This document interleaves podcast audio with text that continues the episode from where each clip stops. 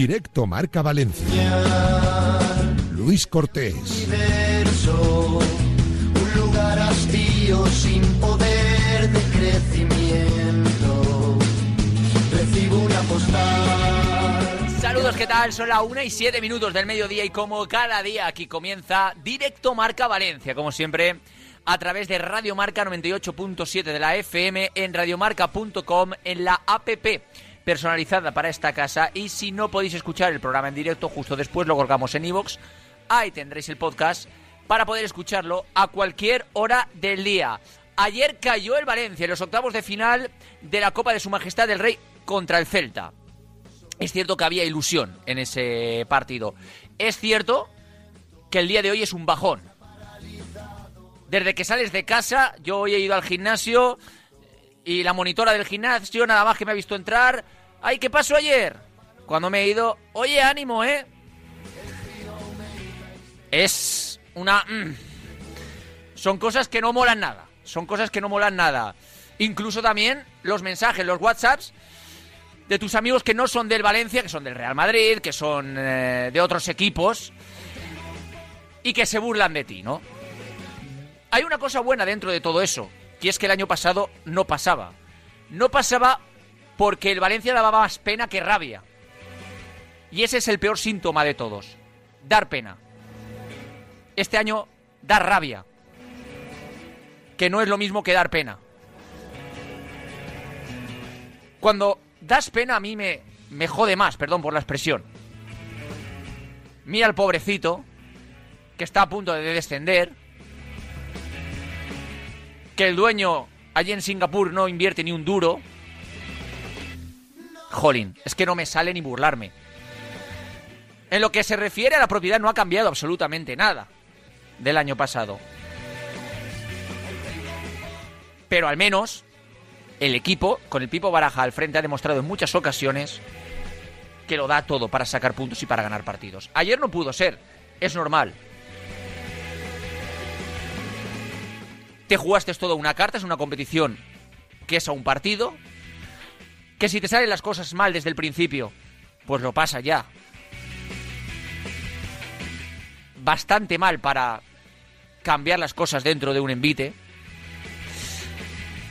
Desde los primeros minutos, creo que en el minuto 15 ya el Celta iba 2-0, con un error puntual de un futbolista del Valencia que se llama Jaume Domene, que si alguien va a criticar a Jaume Domenech que no cuente conmigo en ese barco. Desde luego que no. Porque Jaume Domenech, en lo que ha jugado esta temporada, es cierto que ayer falla, no se puede esconder, pero te ha sostenido durante toda esta Copa del Rey. Porque el Valencia ha hecho partidos canallas esta Copa del Rey. Y justo, por ejemplo, en el último, en Cartagena, en la prórroga, sacó una mano salvadora el portero de Almenara. Además es importantísimo en el vestuario, clave para sus compañeros, en un momento donde hay que remar a favor de obra, ¿eh? En un momento que los jóvenes necesitan ver un referente. Ahí está siempre Jaume Baraja lo sabe. Y se merecía jugar ayer, dos años después, pisando otra vez su Mestalla. No contéis conmigo para matar a Jaume Domenech. El segundo fue un penalti. Que bueno, para mí es muy dudoso, yo creo que no es penalti. Y claro, por el partido se te pone 0-2 sin realmente el Valencia haber hecho méritos para ir 0-2. Luego intenta remontar, recortas distancias con un penalti de Bepelu que para mí sí que es penalti. Y luego es cierto que el Valencia no tiene atino a portería. No encuentra el camino del gol. Sí que es cierto que teniendo la posesión de balón y castigando al Celta a ráfagas, no tenías una continuidad en el juego, pero por ejemplo al principio de la segunda parte y en ciertas fases del partido el Valencia corrala al, Celta, pero el, el Celta, el conjunto vigués, vuelve a tener efectividad en una... Eh, en la primera ocasión yo creo que de toda la segunda parte, porque no tuvo prácticamente más. Ese cabezado de Doubicas que marca el tercer gol y sentencia el partido. No estuvo bien, por así decirlo, eh, la defensa en general en los goles. Y sé que vais a señalar a Yarek en particular. Yarek tiene 18 años. 18. No era el primer partido que salía de titular con el Valencia Club de Fútbol. Pero una responsabilidad muy grande para un jugador de 18 años. Yarek está en edad de formarse. Está en edad de aprender. Está en edad de crecer y de coger y adquirir experiencia acumulada. Lo que le pasó ayer a Yarek, yo estoy seguro que pocas veces le va a ocurrir más.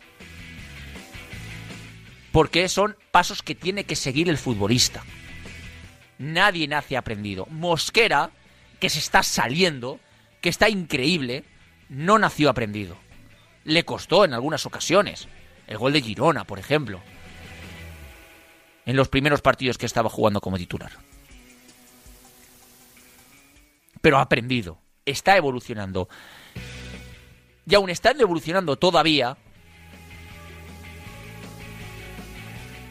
es uno de los mejores jugadores cada fin de semana del Valencia Club de Fútbol en el 11 titular. Es algo lógico y normal. Se ha perdido, se ha perdido. Estamos todos de bajón, estamos todos de bajón. Ahora, no hay que tirarse por el balcón. Para mí es excesiva e injusta la afirmación de que el Valencia estaba obligado a pasar. Y tienes un trayecto en liga ahora que en cuanto consigas dos victorias, oye, igual sí, igual vagas por la mitad de la tabla durante varios partidos. Oye, ¿y quién no hubiera firmado eso el pasado verano? ¿Quién no lo hubiera hecho? Es que Baraja, es que Yarek, es que Jaume... No. No, no, no. El Valencia de Condovia, el Valencia de Rodrigo, el Valencia de Gameiro. Ese Valencia sí que estaba obligado a pasar una eliminatoria como ayer. El Valencia de Villa, el Valencia de Silva, el Valencia de Joaquín, el Valencia de Morientes. Ese Valencia sí que estaba obligado a pasar una eliminatoria como la de ayer. El Valencia de Baraja, el Valencia de Aymar, el, el Valencia de nuestro mista, el Valencia de Vicente.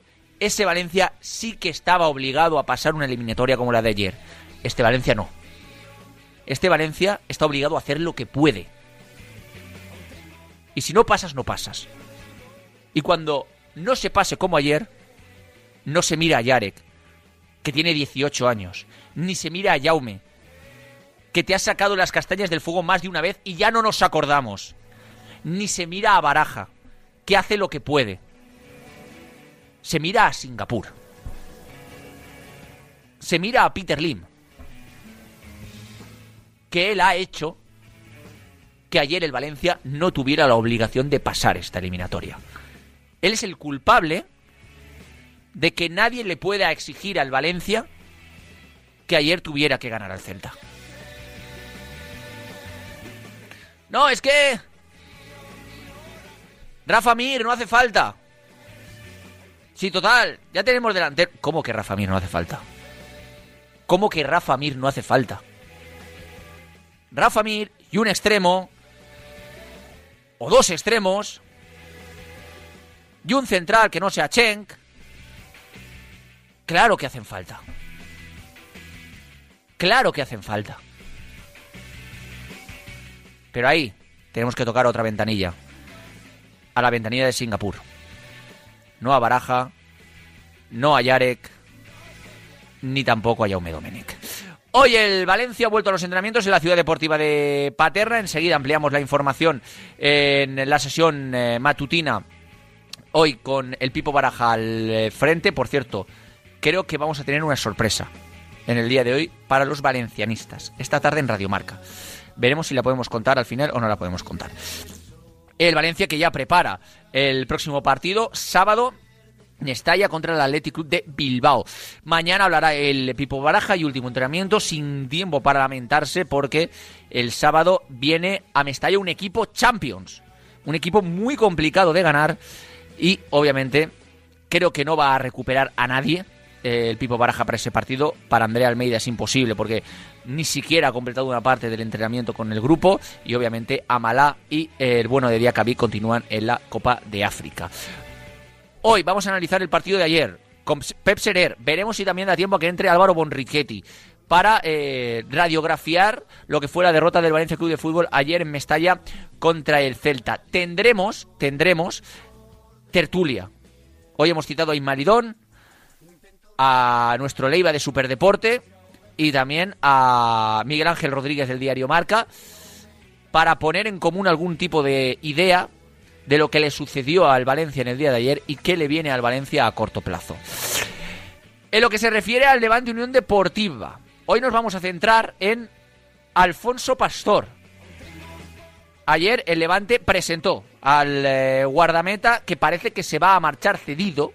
Ahora nos contará Noel la última hora de este futbolista y lo vamos a conocer mejor. Es un futbolista de la cantera del Sevilla que después contrató Fernando Gómez Colomer para el Castellón y que ahora va a formar parte de la plantilla del Levante.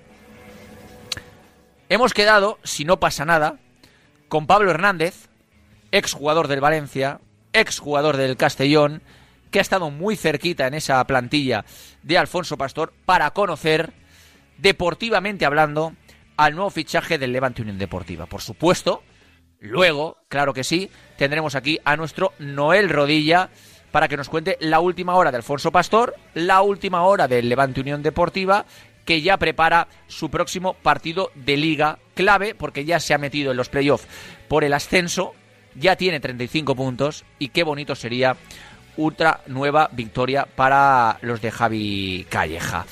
En lo que se refiere al baloncesto, mañana ocho y media, partido importante en la Fonteta de Euroliga. Necesita apretar el acelerador el conjunto Taroncha para conseguir pasar a la siguiente fase, aunque parece más que complicado. Valencia Olimpia Milano. Partido complicado, obviamente, como todos, en este caso los de la Euroliga. No hay rival fácil en la máxima competición del baloncesto europeo. Mm, pero eh, tiene que cambiar el chip tiene que cambiar en este caso la dinámica de, los de Alex Mumbrú para poder sumar una victoria que todavía les haga soñar en este caso con la siguiente ronda en la máxima competición europea. Y el domingo a las 5 de la tarde viajan a Zaragoza viaje cortito, viaje pequeñito, ¿no? Vienen bien este tipo de viajes porque no son viajes muy extensos para enfrentarse al conjunto local. Zaragoza, Valencia Basket, domingo 5 de la tarde con el equipo no como cabeza de serie, pero ya clasificado para la Copa del Rey con sorteo ya realizado y todo y ya pensando obviamente en los playoffs por el título a ver si ahí sí que puede ser cabeza de serie el Valencia Basket. Vamos a tener hoy tertulia del básquet aquí en eh, Radio Marca. Hoy es jueves, Siempre los jueves los solemos utilizar para día de básquet, también para mm, conocer la última hora del básquet autóctono, del básquet eh, local. Y hemos citado a Carlos Fajardo, hemos citado a Parrita, a Parra, hemos citado a Sergio Yebres, para en este caso hablar en el día de hoy de básquet, de baloncesto y de la actualidad del Valencia Básquet, tanto masculino como femenino. Repito, mañana ocho y media en la Fonteta Euroliga, Valencia Olimpia Milano, próximo domingo 5 de la tarde en eh, Zaragoza, Zaragoza, Valencia Basket. Por cierto, hoy jueves también tendremos, os pido que os quedéis, porque a mí, por ejemplo, me interesa mucho. Yo este domingo voy a intentar ir.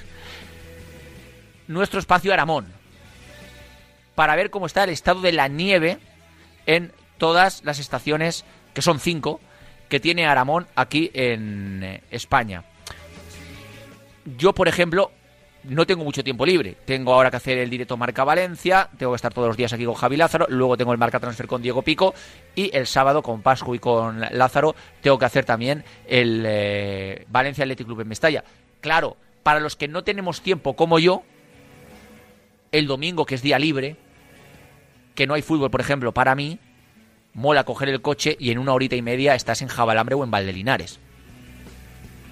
Quiero saber cómo está el estado de la nieve Quiero saber si vale la pena ir a esquiar este fin de semana. Eso y mucho más hoy en el espacio Aramón. Así que no os lo perdáis. Pues aquí está la entrada de lo que va a ser el directo Marca Valencia de hoy, con mucha información, mucha opinión y muchas cosas que contar. Así que quedaros con el grandísimo Pascual Zamora la dirección técnica, con Javi Lázaro y Noel Rodilla labores de producción y de redacción. Recibir un cordial saludo del que os habla. Yo soy Luis Cortés, estáis en directo Marca Valencia, en Radio Marca, en vuestra casa. Y si queréis, os podéis quedar con nosotros hasta las 3 de la tarde.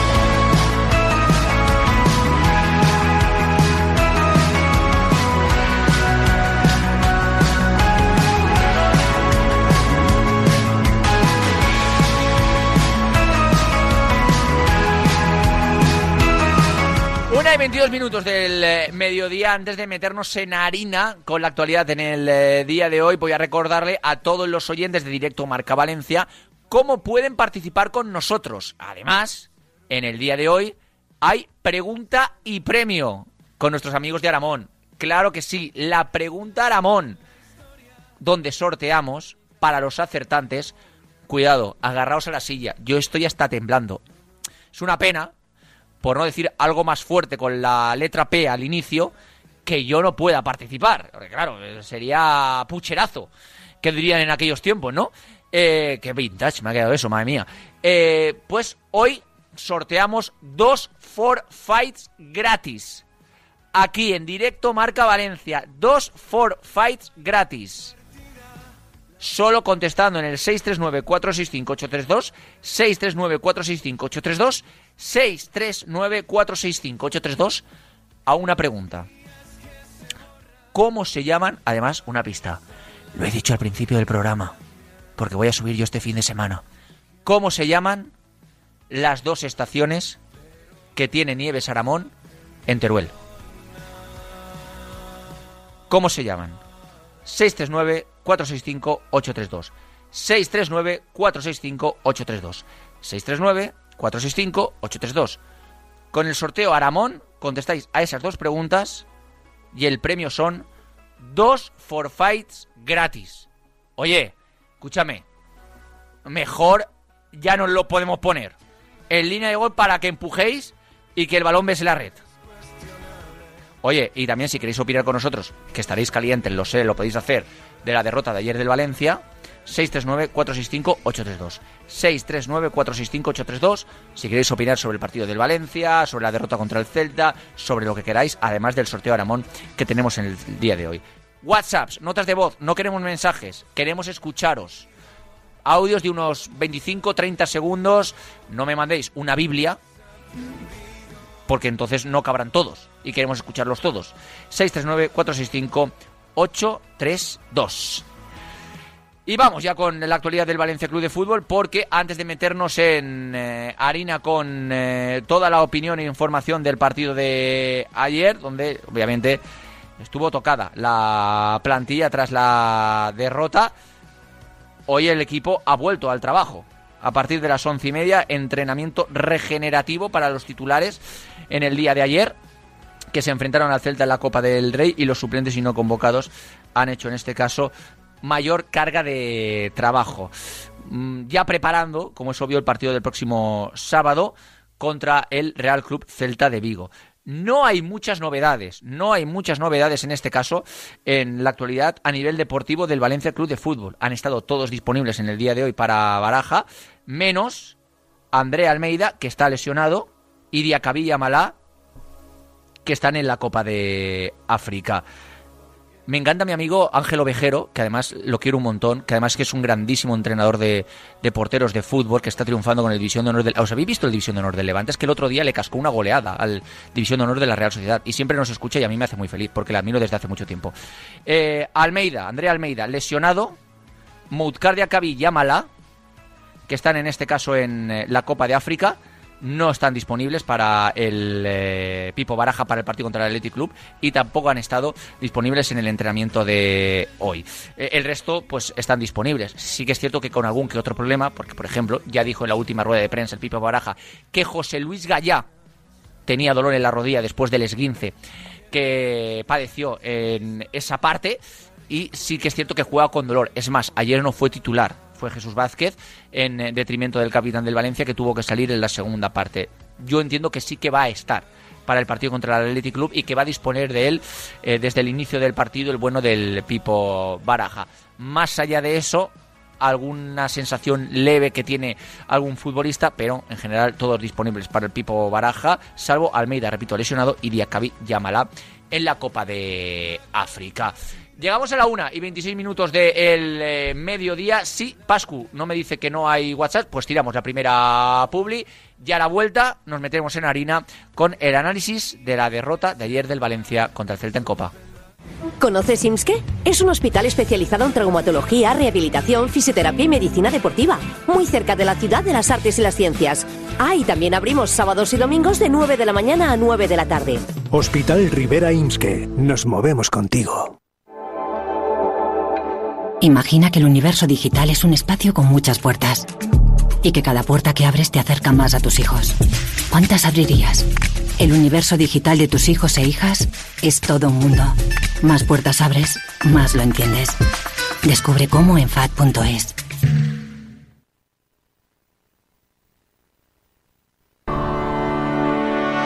Vuelvo a pasar por delante de la casa que dejamos atrás.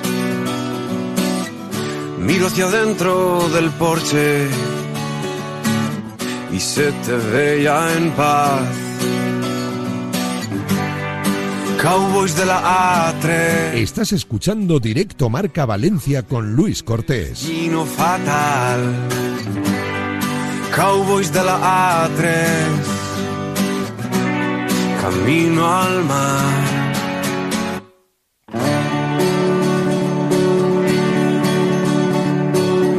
Quisiera que fueras valiente y que saliéramos corriendo de acá.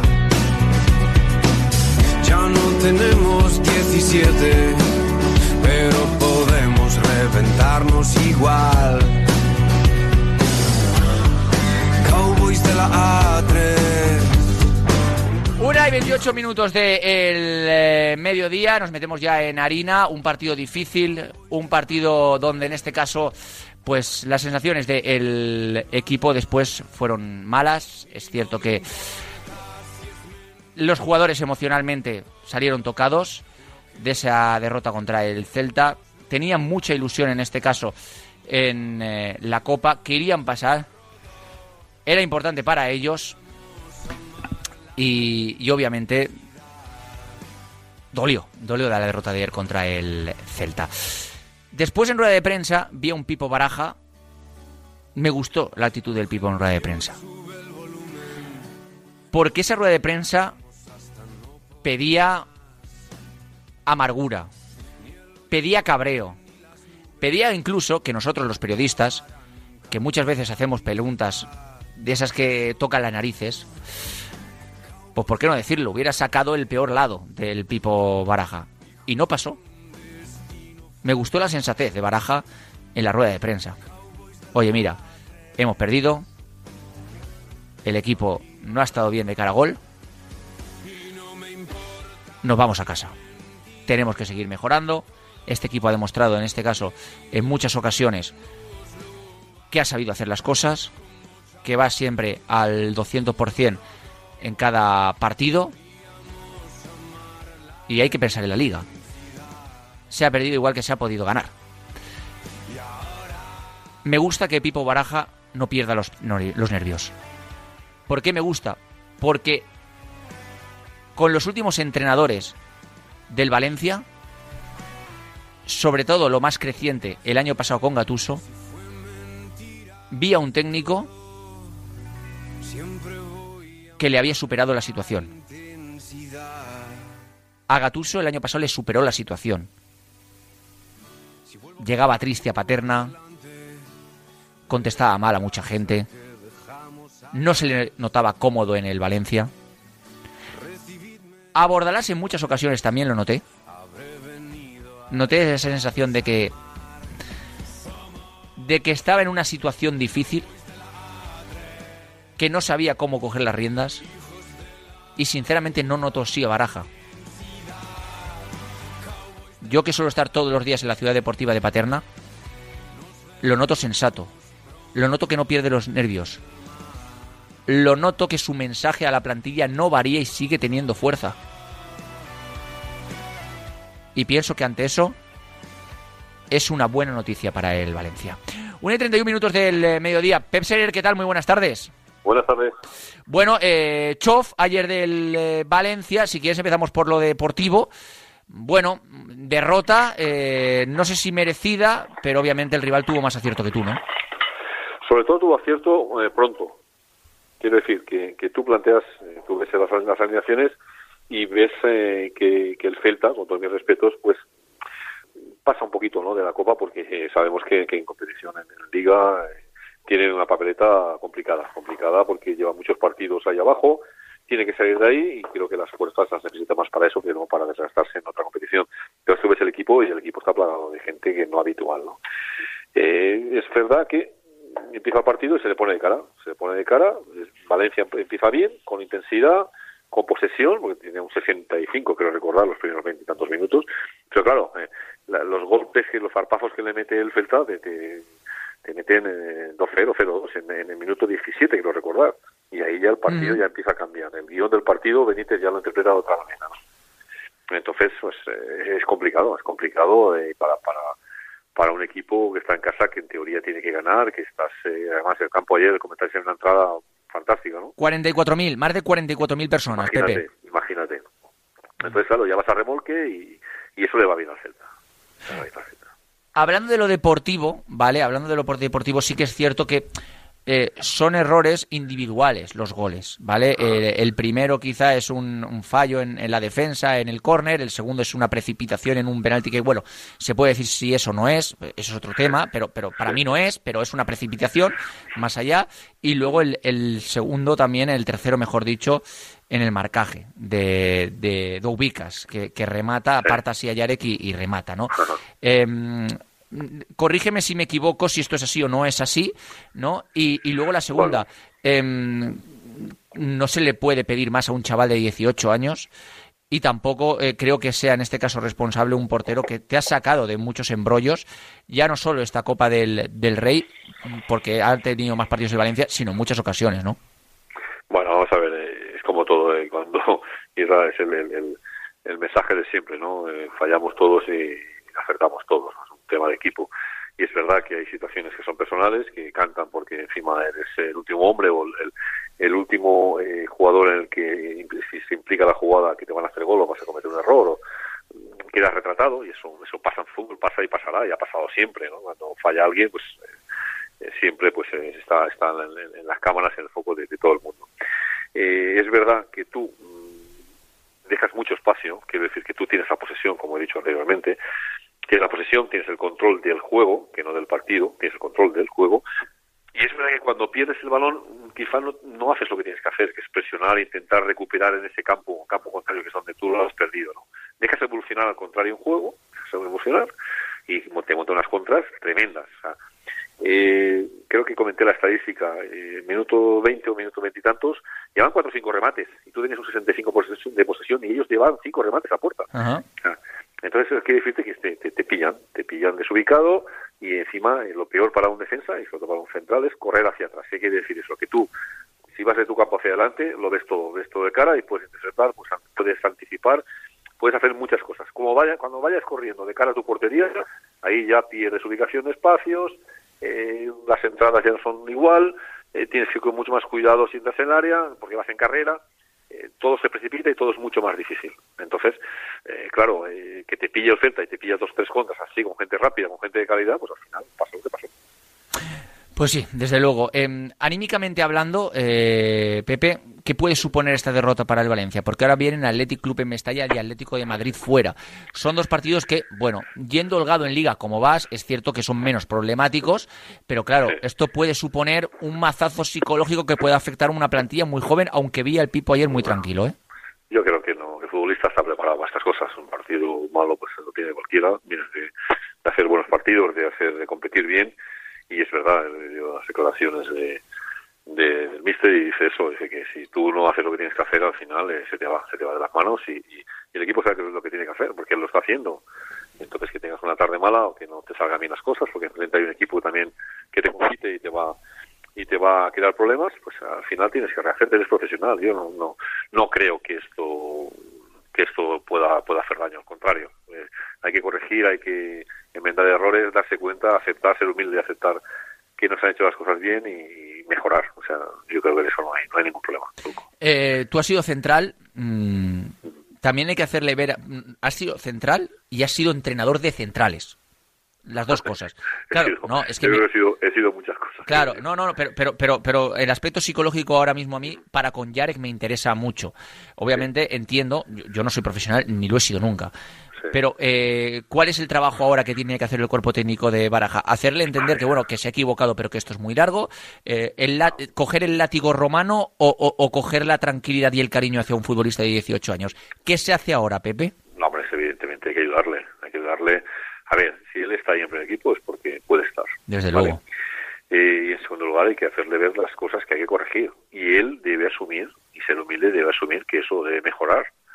Porque eh, técnicamente es bueno, tiene cosas muy buenas y hay cosas que estás en competición, estás con gente en primera división, ¿eh? estás con gente, estás con, con, con jugadores de élite, jugadores que están ahí y que son, vamos, grandes profesionales. Entonces, eh, ya no el Celta, sino en Madrid, te vienen, son futbolistas de, de, de, como digo, de élite. Entonces, esas cosas hay que mejorar. El futbolista siempre tiene que estar aprendiendo, Luco, y más hoy en día. Mira, eh, me hablas del gol, me hablas del gol, que sí es verdad, eh, es cierto que tú ahí eh, te vienen en su mano centrado, que llevan ya mucho rato Tapia y creo que era Lucas Torres, también llevan mucho rato tocando y tocando y tocando en, Ujú. en esa zona izquierda, y te centran y es posible que tú pierdas la ubicación, como creo que le pasó allá, y no pierdes un poco la ubicación, pero la referencia, el ángulo de visión es, es más de lo que tú abarcas, entonces puedes tener, bueno, le pasa a, a gente más mayor, ¿eh? A Paulista le ha pasado, ¿eh? Sí, gente, sí, sí, sí. Digo, hombres, ¿eh? Sin embargo, hay un balón antes, en, la- en el otro área, en la primera parte, que bota, que yo hice mención en, el- en la retransmisión, que bota y el delantero le mete el culo y lo, y lo saca de, de posición. Ese es más peligroso que el otro. Me preocupa más ese que no el del córner. Son los dos cosas que tienes que enmendar. Pero ese primero me preocupa más, porque ahí, eh, con el cuerpo que tiene ya, no le puede ganar eh, un delantero. Tiene que hacerse fuerte. Y a lo mejor no ver el balón, pero sí meterle, meterle, meterle con, con el cuerpo, con el hombro y, y desplazarlo y, y quedarse él. El pollo te no tienes que quedar tú, no se lo puede comer el otro. Y más en el área. Eh, error, que se dice, error que se dice en cadena, quizá, ¿no? No, es, es un tema personal, ese es un tema personal y él tiene que corregir eso. Tiene que corregir y tiene que hacerse fuerte y saber. Esto es, es tu experiencia, es el tiempo. ¿eh? Eso es un chico joven y eh, 18 años, ¿qué quieres? Pero que tiene que aprenderlo. Eso, si quieres estar ahí, estas cosas no Eh, Pepe, esta pregunta se la hicieron al Pipo Baraja en rueda de prensa. No así quizá formulada de esta forma, pero yo creo que el mensaje interno iba por ese lado. ¿Se equivocó Baraja no sacando al equipo titular? Yo creo que no. Yo creo que no, porque la gente que no juega tiene. Mira, Celta. El ejemplo es el. Sí. Entonces, yo creo que no. Yo creo que no, que, que sacó el equipo que tenía que sacar. Y es verdad que el partido pues no empezó como, como, como todos queríamos. ¿no? Y él- siempre cuando estos partidos, y además con equipos así como, como el Celta, que lo están pasando mal en, en la liga, eh, que están a un filo de, de las dos cosas, de, de coger ansiedad y meterte atrás y, y estar acojonado, o de coger esa euforia como pasó y te, te la lían, como pasó. Esa, esa es la realidad. Sí, la verdad. Entonces, si tú golpeas primero, siempre digo lo mismo. Tienes que salir como, un- perdóname la expresión, como un cabrón. Tienes que ir a tope, tienes al 2000 y, y, y intentar marcar cuanto antes para, para que ese equipo le entre las dudas y, piense, joder, estamos como siempre. Ya estamos como siempre, estamos bien, pero ya nos han marcado. Entonces, por eso es importante salir bien. Valencia no salió mal, ¿eh? No salió mal. Salió con mucha intensidad y, joder, de unos minutos muy buenos, pero le faltó la guinda, faltó marcar. Eh, luego eh, lo explicaste perfectamente en tiempo de marcador, pero, pero quiero preguntártelo aquí también, para, eh, para el público más cercano, para el público más local.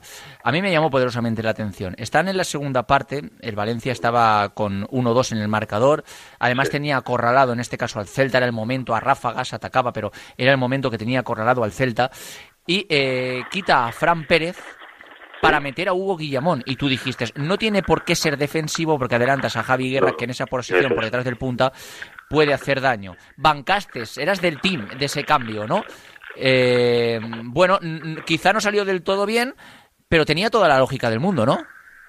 A ver, yo, eh, si algo tiene Javi Guerra es que es un tío que te llega, tiene llegada, además tiene, tiene tiene golpeo. eh, yo hacía tiempo que no veía a un, a un futbolista que golpeara con el interior y le diera esa precisión, que es un golpeo de precisión del interior, pero que le diera esa potencia. O sea, él te da con el interior y, te- parece que le ha pegado el peine. Entonces, lo quiere decir que tiene llegada, que es ofensivo y que muchas veces si le, le- le libras, le quitas esa tarea defensiva, eh, la, fuerza, el esfuerzo lo puede utilizar en, ataque, ¿no? Y él tiene esa llegada, esa potencia, esa zancada que te, la- que te puede dar estando Guillamón estando Pepe pues está mucho más protegido. Entonces, no es descabellado ese, ese tribote, al contrario. ¿eh? Al contrario, además, con esa defensa que estaba bien armada del Celta, que no estaba, no hacía, a ver, en segunda parte sí que fue más repliegue intensivo, ¿eh? pero eh, en la primera parte era más tres cuartos, o sea, no estaba tan atrás. Y, la, y en la segunda parte tú los primeros minutos lo metes atrás por acumulación, porque estás tocando, tocando, estás avasallando y lo metes atrás.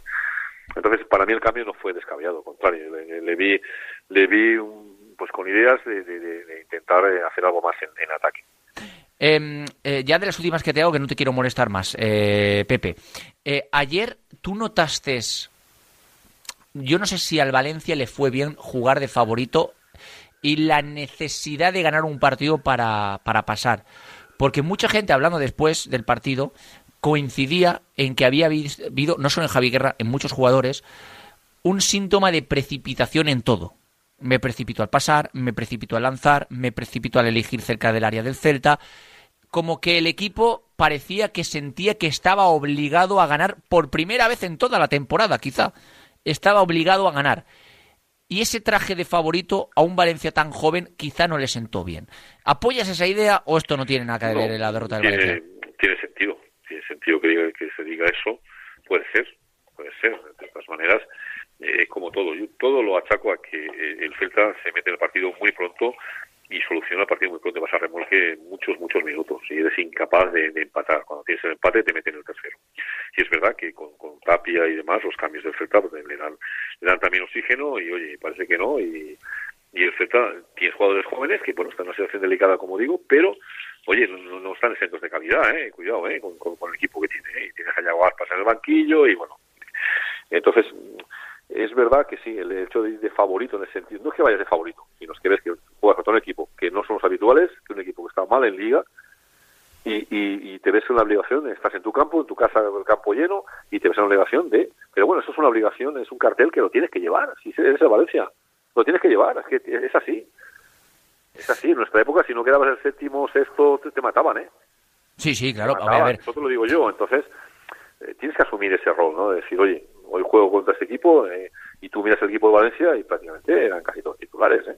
Quitando de Jesús, que había jugado menos por lo que porque está lesionado, eh, había un cambio más que, que era un poco más así, pero por los demás eh, eran todos futbolistas que, que, que han entrado en el 11 muchas veces. Eh, pero yo creo sinceramente, Pepe, es que lo decía al principio. El Valencia de Villa, de Silva, de Joaquín, el Valencia de Condovia, de Rodrigo, de Gameiro, el Valencia de, de Baraja, Estamos- de Aymar, de Mista, sí que estaba obligado. época. Claro, sí que estaba obligado. A, tu Valencia quizás sí que estaba obligado a pasar Y esa eliminatoria. también. Y ahora también. Sí, ¿tú crees? Valencia, ¿eh? Yo es que creo que es, yo sí. creo que es muy injusta la expresión. No. el Valencia está No, obligado yo- a pasar. Yo creo que está, está mal enfocada. Yo creo que es una cosa que no tiene que, ni que llamarnos la atención. O sea, que el Valencia tiene que ganar el partido de ayer, no tiene que ni, ni que llamarnos la atención. ¿Que lo puede perder como lo perdido? Sí, claro, es evidente. Un juego y somos humanos, es un juego. Pero que tú tienes que asumir ese rol, si estás en Valencia, claro que sí. Entonces, vamos, es que no es no es ninguna falta de respeto ni a, ni a, ni al a nadie. No es, una falta es una cosa que tienes que asumirla. Y va, va en el club, en el sueldo y va en todo. Entonces, me parece que es absurdo que se cree polémica por eso, al contrario. No, simplemente por, por decir que, bueno, sí, el Valencia está obligado a pasar, ya, bueno, pero con un equipo tan joven, un central de 18 años, eh, cambios que, que, que tuvo que salir un revulsivo en banda de 17 años, de 16 años, perdón, de 16 años. Eh, Bueno. Es decir, eh, eh, claro, yo es que sinceramente creo que muchas veces se señala de forma inequívoca, y, y esto tú eh, no es tu tema porque quizá no es deportivo, pero no hay que señalar, yo creo que ni a los jugadores ni a Baraja, y sí más a Singapur, porque la gente dice, no, eh, ahora para qué, algunas, perdón, no todos, Mira, eh, no generalizo. eh, Dime, Luco, dime. no hay mal que por bien no venga. Tú, ¿por qué estás sacando chavales? Por porque no tienes otra cosa, claro. Por necesidad, por necesidad. Y, y, oye, y es fenomenal. Yo los chicos que tengo en el, en el Valencia les digo es, oye, no es tan difícil llegar al primer equipo, ¿eh? hay que ganárselo evidentemente, pero hay una oportunidad de oro para los chicos, para la academia, y, encima hay muy buenos futbolistas en la academia. Creo que es de las academias más buenas de Europa formando chicos. Eh, la- eh, está, está, está, el ejemplo, fíjate, los, chicos que hay en, el primer equipo y los que vienen por detrás. Entonces, es para que la gente de atrás se ponga las pilas y vean que pueden llegar, que es un aliciente enorme, y los que están ahí, que, están en primera división por algo, o sea, no, no se lo han regalado nada. Entonces, oye, eh, a pesar de ser joven, a pesar de venir de la cantera, a pesar de las necesidades del club, tú tienes que asumir eh, ese rol de, de, de profesional, de que estás en un equipo y que, oye, eh, favorito, pues sí, eres favorito, ¿y qué? No te puede pesar esa presión. Al contrario. Así es. Eh, Pepe, yo no sé si te dejas algo más en la mochila o podemos ir Creo que no. despidiendo ya. Pues eh, que, que aproveche, Pepe. Eh, a mí Venga. todavía me quedan unas horitas. Un abrazo enorme y gracias por estar aquí. Adiós. A vosotros, adiós.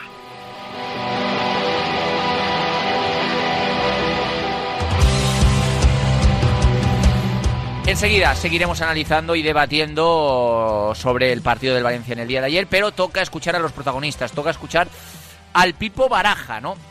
Que repito, insisto, lo he dicho al principio, me pareció muy sensato en la rueda de prensa post partido de ayer en la derrota contra el Celta. Mm, Dijo Pipo Baraja que no estuvo a su nivel el equipo, que los jugadores no estuvieron a su nivel, que fueron vulnerables en las dos áreas, a nivel ofensivo no lograron acertar y a nivel defensivo crearon, o les crearon, mejor dicho, muchas eh, ocasiones de gol. Así lo explicó el técnico del Valencia en rueda de prensa. Creo que nosotros no hemos estado a nuestro, a nuestro nivel, hay que reconocer las cosas y ser autocrítico y si tú no juegas a tu nivel, si nos salimos del guion, si nos salimos del libro, si somos un equipo que se desordena, si juega largo, si no jugamos todos a lo mismo, a lo que tenemos que jugar, pues somos un equipo vulnerable y hoy se ha demostrado.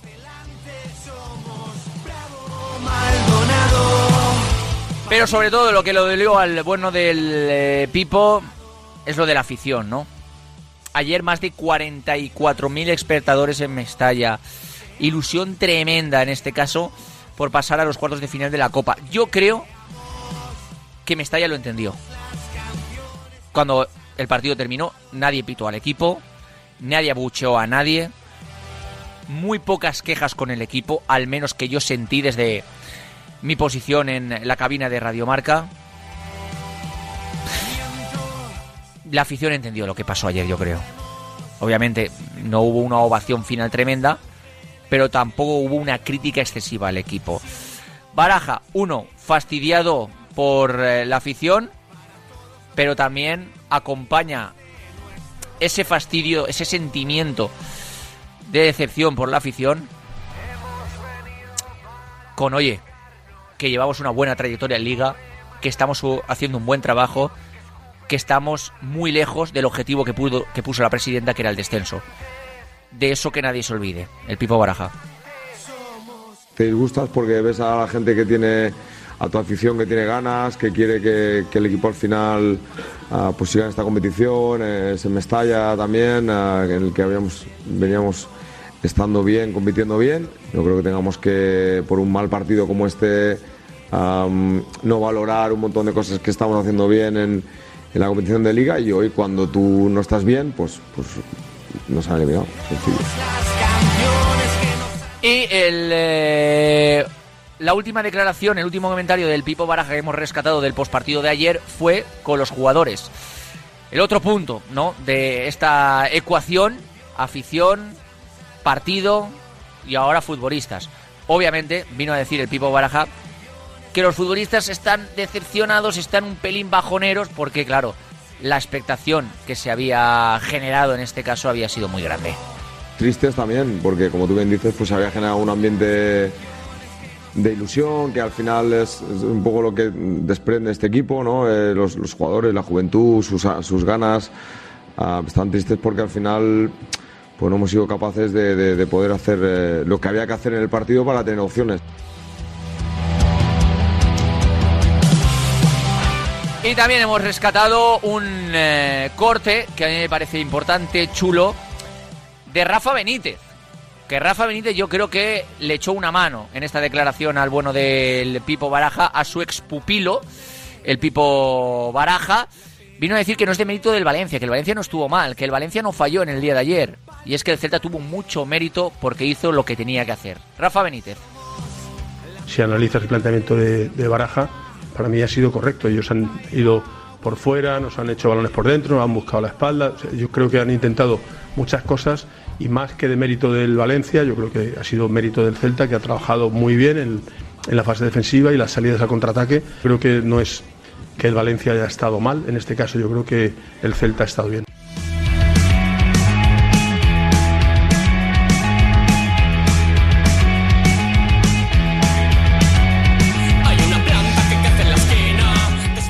Una y 51 minutos del mediodía. Venga, vamos con esos eh, WhatsApp, al WhatsApp de Radio Marca Valencia. Dale, Pascu. Hola, buenos días, Radio Marca. ¿Qué pasa, crack? ¿Cómo Nada, estás? Un Pau de Valencia. Quería opinar Cuéntame. del partido de ayer del Valencia. Pues opina, claro que sí. Nada, que no pasa nada. Que ahora hay que pensar en la liga y ya está. Y que no hay que hacer sangre del partido de ayer. Claro que sí. Que Estoy contigo. Con todo lo que nos han dado estos chavales, eh, no pasa nada. Esto que sirva para aprender. Y ya está. Y no hay que matar a nadie después de este partido. No matar a nadie, por Pensar en favor. la liga y a intentar quedar lo mejor posible. Y faltando ocho partidos, si podemos llegar a la UEFA, pues intentarlo. Uy, ¿te imaginas? Eso lo veo difícil, ¿eh? Buenos días, Sergio de Cuar. ¿Qué Bueno, pasa, hoy más que Sergio? nunca Valencia. Este Claro equipo sí. no está hecho para ganar, para ganar la Copa ni tampoco está hecho para quedarte, para quedarse entre los cuatro primeros. Entonces, pues bueno, eh, no nos queda otra que seguir apoyando al club, al equipo, al club no, al equipo y a Mun Valencia. Y Luco, eh, lo de Yarek yo no te lo compro. Aquí los jugadores que están están jugando en el Valencia Club de Fútbol. Para formarse están en la academia, ¿vale? Están en el primer equipo. Tenemos mucha suerte que Diego López, Javi Guerra y compañía hayan salido bien. Imagínate que hubieran salido mal. Estaríamos como el Almería o como el Sevilla a día de hoy. Los jugadores que están en el primer equipo a ganar. Termina los goles y te contesto, amigo. Buenas tardes, soy Javier Albert. ¿Qué pasa, Javier? De Vinalesa y te llamo porque para darte todo el apoyo a ti, Luco. ¿Mí?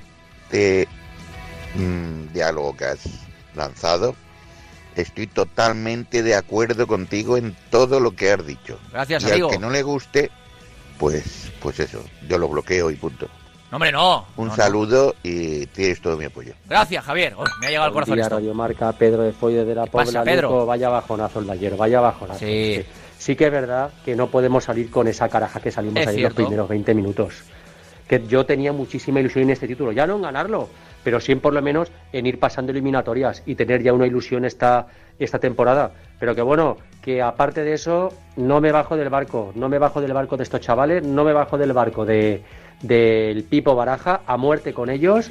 Y Peter, go home. Venga chicos, un saludo. Muchas gracias. Eh, al, eh, sí que es cierto que es un bajón. Eh, por cierto, gracias por el vino que nos trajiste. Nos trajo en Navidad, en este caso, nuestro gran amigo de la Pobla, un vino fantástico. Yo me lo llevé, ya lo he probado.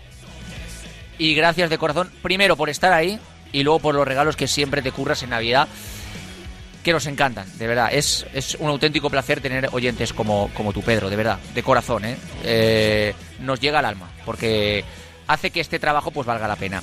Y luego al, compañero que, que me parece una opinión muy loable, de verdad, al, al- al primero que ha mandado el WhatsApp o al segundo, no lo recuerdo. Ya sabes lo que pasa, que este Valencia no es igual que el resto. Este Valencia no es igual que el de antaño. Que los jugadores llegaban más preparados al primer equipo. Ahora los jugadores llegan demasiado rápido al primer equipo y tienen que adquirir unos conocimientos y una experiencia en un tiempo récord que antes no pasaba. Por lo tanto, yo creo que tú ahora no le puedes exigir a un canterano o a un jugador que sube al primer equipo lo mismo que antes. Porque antes tenían una preparación más elaborada e iban paso a paso. Ahora las circunstancias han hecho que deprisa y corriendo los canteranos jóvenes tengan que llegar al primer equipo. Por eso lo digo siempre respetando vuestra opinión. No habéis escuchado, vale, es que tiene toda la razón del mundo Pascu Zamora. No habéis escuchado eh, ningún corte de, de la pregunta que os he hecho de Aramón, ¿vale? Pero sí que los está escuchando Pascu Zamora. Los está escuchando todos y los está leyendo todos, ¿vale? Para el sorteo y va a haber un ganador como es obvio. Pero no los estamos emitiendo, ¿por qué? Pues porque tampoco vamos a emitir, pues es tal y cual, pues esta estación y esta otra, esta- otra estación.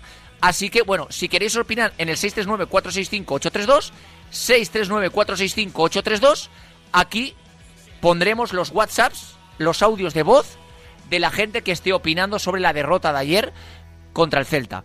Y luego, los que queráis entrar en el sorteo, pues escribís eh, o mandáis un audio y Pascu los escucha y los lee y ya entráis en el sorteo para los dos forfights gratis que nos dan Nieves Aramón, ¿vale? Repito la pregunta. ¿Cuáles son las dos estaciones de Aramón en Teruel? ¿Cómo se llaman? Repito, insisto, para participar, contestar vía escrito si queréis vía audio, si estáis haciendo otra cosa y no podéis escribir, y Pascu los escuchará y los leerá y entraréis en el sorteo. Y aquí expondremos los WhatsApps para, en este caso, opinar sobre la derrota de ayer contra el Celta. 465 832.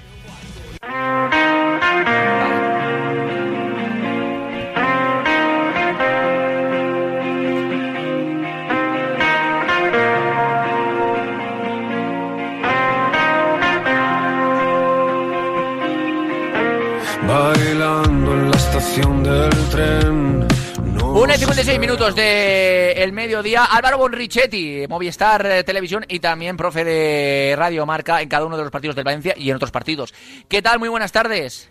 ¿Qué tal, Luco? Muy buenas. Rápidamente, que me encanta que me regale este tiempo que muchas veces no tiene Álvaro Bonrichetti para entrar aquí y analizar los partidos del Valencia. Sí, sí, de verdad, te lo agradezco mucho, Álvaro. Pero es que me molaba eh, contar con tu opinión en el día de hoy, porque también estuviste ayer en tiempo de marcador. Y más allá de lo deportivo, de lo técnico, de lo táctico que vistes en el día de ayer, tú sientes el Valencia, tú eres aficionado del Valencia. Em, ¿Cómo de bajonera fue la, la derrota de ayer? Bueno, yo sinceramente creo que tampoco demasiado y Estoy y contigo. por qué. Yo creo que yo creo que no hay que perder de vista que, que estamos en un proceso de convertir a, a chavales, a, a niños que ni mucho menos llevan el suficiente tiempo en la élite, en, en futbolistas solventes y en futbolistas competitivos ante rivales que, que evidentemente tienen a, a jugadores mucho más rodados. Creo que forma parte del proceso lo que le pasó ayer a Yarek. Creo que forma parte del proceso lo que le pasó ayer a Diego López. Creo que forma parte del proceso que este Valencia, en determinadas ocasiones, no sepa eh, lo que decía Baraja, ¿no? Intentar ir a por el primer gol antes que ir a por el segundo. Todo este tipo de precipitaciones, todo este tipo de, de ansiedad cuando las cosas no van bien, forman parte del proceso de que chavales que acaban de llegar a la élite se consoliden en la élite y sepan competir en la élite. Por lo tanto, que Yarek no, no tuviera ayer la capacidad de marcar a Dubicas en el tercer tanto y que a Dubicas le bastara eh, simplemente estirar el brazo para quitárselo de encima, creo que forma parte del proceso de crecimiento de Yarek. Y creo que es bastante sintomático lo de Yarek, porque yo me acuerdo mucho del partido de Mosquera en el Bernabéu. A Mosquera, Vini le retrató en el Bernabéu de una forma que, que, que, vamos, yo no he visto sufrir a centrales como sufrió Mosquera en el Bernabéu en mucho tiempo, de forma individual. Equipos han sufrido en el Bernabéu prácticamente todos, pero de forma individual que un jugador lo pasara tan mal como lo pasó Mosquera eh, en ese estadio, yo, yo no lo recuerdo. ¿Y qué hemos visto en Mosquera después de aquel partido? Un crecimiento imparable. Quiero decirte con esto que, que, que hay veces que, que necesitas que las cosas te vayan mal porque del error se aprende. Y en cualquier deporte, y el fútbol es un deporte de equipo, eh, la individualidad tiene que, pasar por este tipo de, de, trances y por este tipo de malos partidos para acabar eh, puliéndose y para acabar mejorando. Por eso que, que, yo le quito bastante hierro a lo de ayer y creo que hay que seguir confiando y mucho en el trabajo que está haciendo Baraja con estos chavales porque es un trabajo que invita a ser optimista a medio o largo plazo. Desde luego que sí. Eh, una pregunta que, que, también te quería hacer a ti, Bonri, también se le ha hecho a, a Pepe Serer. Mm, también se le preguntó, se le deslizó en rueda de prensa, me parece una pregunta normal, ¿eh? no es una crítica ni mucho menos, ¿eh? al Pipo Baraja si se había equivocado con el 11, si quizá no había puesto en liza el 11 más competitivo eh, por los fallos individuales que hubo. Yo, yo sinceramente no estoy a favor de eso. Yo creo que, que Baraja hizo bien porque sabes también, eh, quizá para gestionar el, eh, el, vestuario de cara a medio largo plazo, este partido te puede servir. Y si sientas a muchos de los que están currando y muy bien en la sombra, en paterna, igual te puede afectar. ¿Se equivocó para ti con el 11 el Pipo Baraja? No, para mí no. Para mí no, sinceramente, porque, porque yo creo que Jesús Vázquez tenía que jugar por delante de Gallá. Gallá es un futbolista sobreexigido y, y que creo que necesita sus minutos de descanso. Y no hay que olvidar que en Liga ahora vienen Athletic Club de Bilbao y Atlético de Madrid, que son dos rivales muy duros, y habrá quien me diga, ya, bueno, pero es que en Liga no te juegas ya mucho y el partido de ayer había que, había que sacar lo mejor que tienes, ya, pero es que si ayer sacas lo mejor que tienes y tienes la mala suerte de tener una, una lesión, pues se te puede complicar un poco el, el devenir de la temporada, porque al final volvemos al discurso inicial. Cuando tienes un equipo tan joven y cuando estás en este proceso de aprendizaje, tú ahora te crees que estás salvado, pero como de repente encadenes tres, cuatro malos resultados, se pueden volver a poner nerviosos esos chavales jóvenes que no tienen el callo, que no tienen el pozo y que no tienen la tranquilidad de saber manejar situaciones complicadas. Por lo tanto, que ayer jugara Jesús Vázquez por delante de Gaya me parece lógico, que ayer jugara Yarek de titular me parece lógico, que ayer jugara Alberto Marí acompañando a Hugo en ataque me parece lógico. Yo sinceramente no le puedo poner muchas trabas a, al once de, de ayer porque eh, quizá podía alguno echar de menos a Hugo Guillamón, porque desde que Hugo Guillamón estaba jugando, el Valencia lo había ganado prácticamente todo. Ya, pero es que Hugo Guillamón venía de una inactividad muy larga y a Hugo Guillamón también había que darle descanso. Chicos, sacó a Javi Guerra en el once titular. Es que a Javi Guerra también hay que recuperarle, también hay que buscar su mejor versión. Por lo tanto, a mí me parece un once que, que, habría sido muy parecido al que, al que hubiera hecho yo. Estoy contigo. Eh, la última que te hago, Bonri, mm, ¿te asusta un poquito el futuro más cercano? Después de esta derrota, quizá un bajón, después de lo que creo que han sido cinco partidos consecutivos sin perder con un empate y cuatro victorias, si contamos como victoria el partido contra el Cartagena, que yo lo cuento como victoria. Viene el Atlético. No me asusta. Sí, sí. Eh, no, te digo, que, que, no me asusta por, por, un, por un motivo muy sencillo, y es que ya no hay otra competición por la que pelear. Quiero decir, el Valencia ya tiene absolutamente todas sus migas puestas en la liga, y es verdad que el calendario te regala ahora dos, dos rivales muy complicados, pero ¿qué pasa si se pierden esos dos partidos? No va a pasar absolutamente nada, porque esta plantilla va a seguir creyendo en la idea del Pipo Baraja, y luego llegará Las Palmas, que es un rival un poquito más asequible, luego llegarán otros rivales ante los que el Valencia tenga más capacidad de hacer daño, y si no se ganan estos dos partidos, que me parece complicado, se consigue puntuar en alguno de ellos y, te caes un poco de, esas zonas que te acercan a Europa, pues volverás a tu realidad, volverás a la realidad de un equipo que está plagado de canteranos que llevan dos días en la élite y que están para lo que están, que están pues para estar en la décima plaza, en la undécima plaza, pero es que no, es que el, fútbol al final te, coloca un poco eh, donde tienes que estar en función de lo que tienes. Y yo creo que esta plantilla tiene muy buena pinta pero una plantilla que tiene muy buena pinta a medio y largo plazo. A corto plazo no creo que se les pueda exigir mucho más de lo que están haciendo. Por lo tanto, teniendo ya solo la liga como única preocupación, a, tirar, a tirar, a seguir adelante y a seguir dando confianza a estos chavales para que cada vez sean un poquito más profesionales y para que cada vez sean un poquito más competitivos ante rivales tan gordos como los que vienen ahora, Atlético y Atlético. Pues Bonri, como siempre, un auténtico placer. Muchísimas gracias. Te vemos en Movistar Plus y te mando un abrazo enorme, ¿vale? Abrazo de vuelta, un abrazo, chao, chao.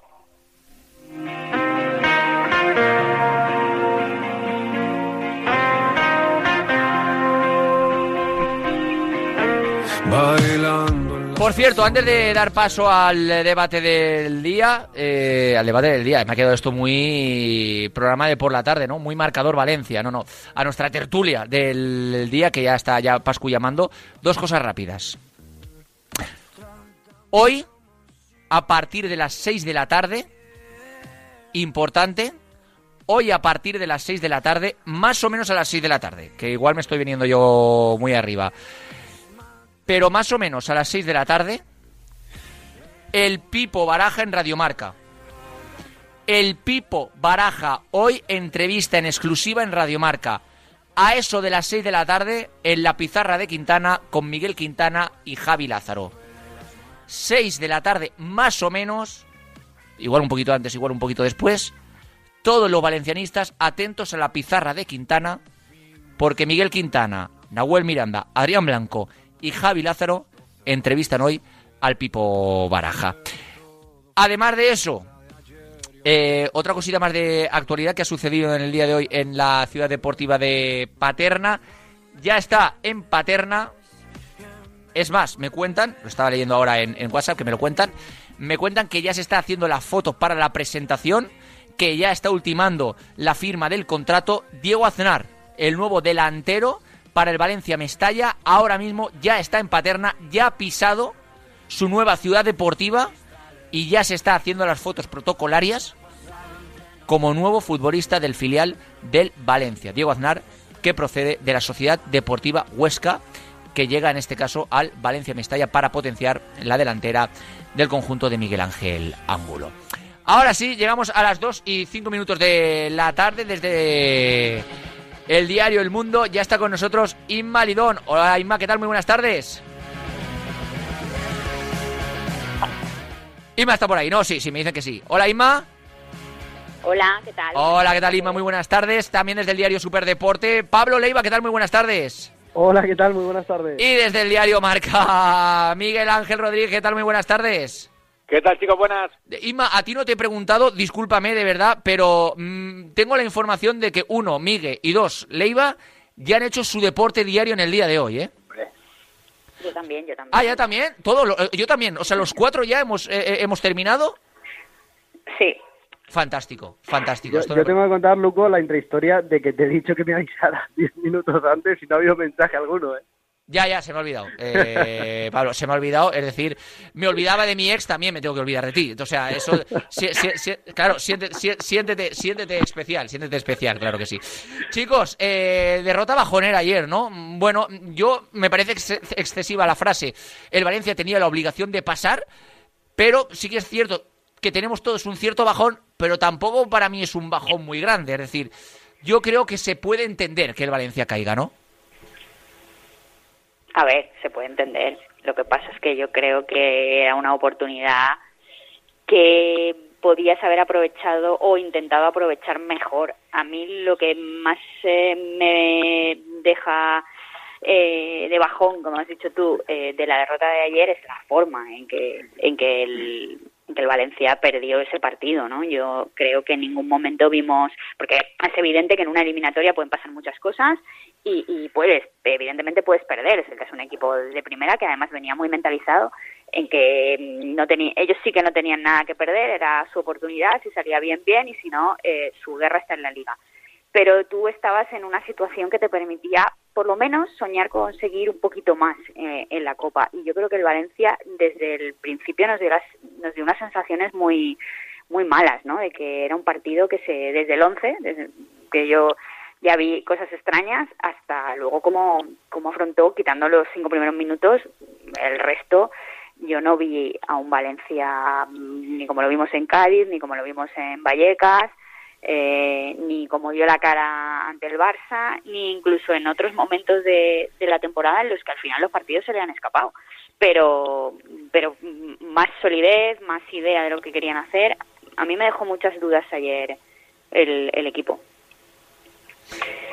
Pablo Miguel. Sí, Mm, sí, a ver, yo, yo para mí fue, fue un golpe durísimo porque, porque creo que la Copa del Rey y, y los calendarios y los sorteos a veces te, te permiten pues el, el tener una vía de ilusión que hace unos meses tal vez no, no imaginábamos.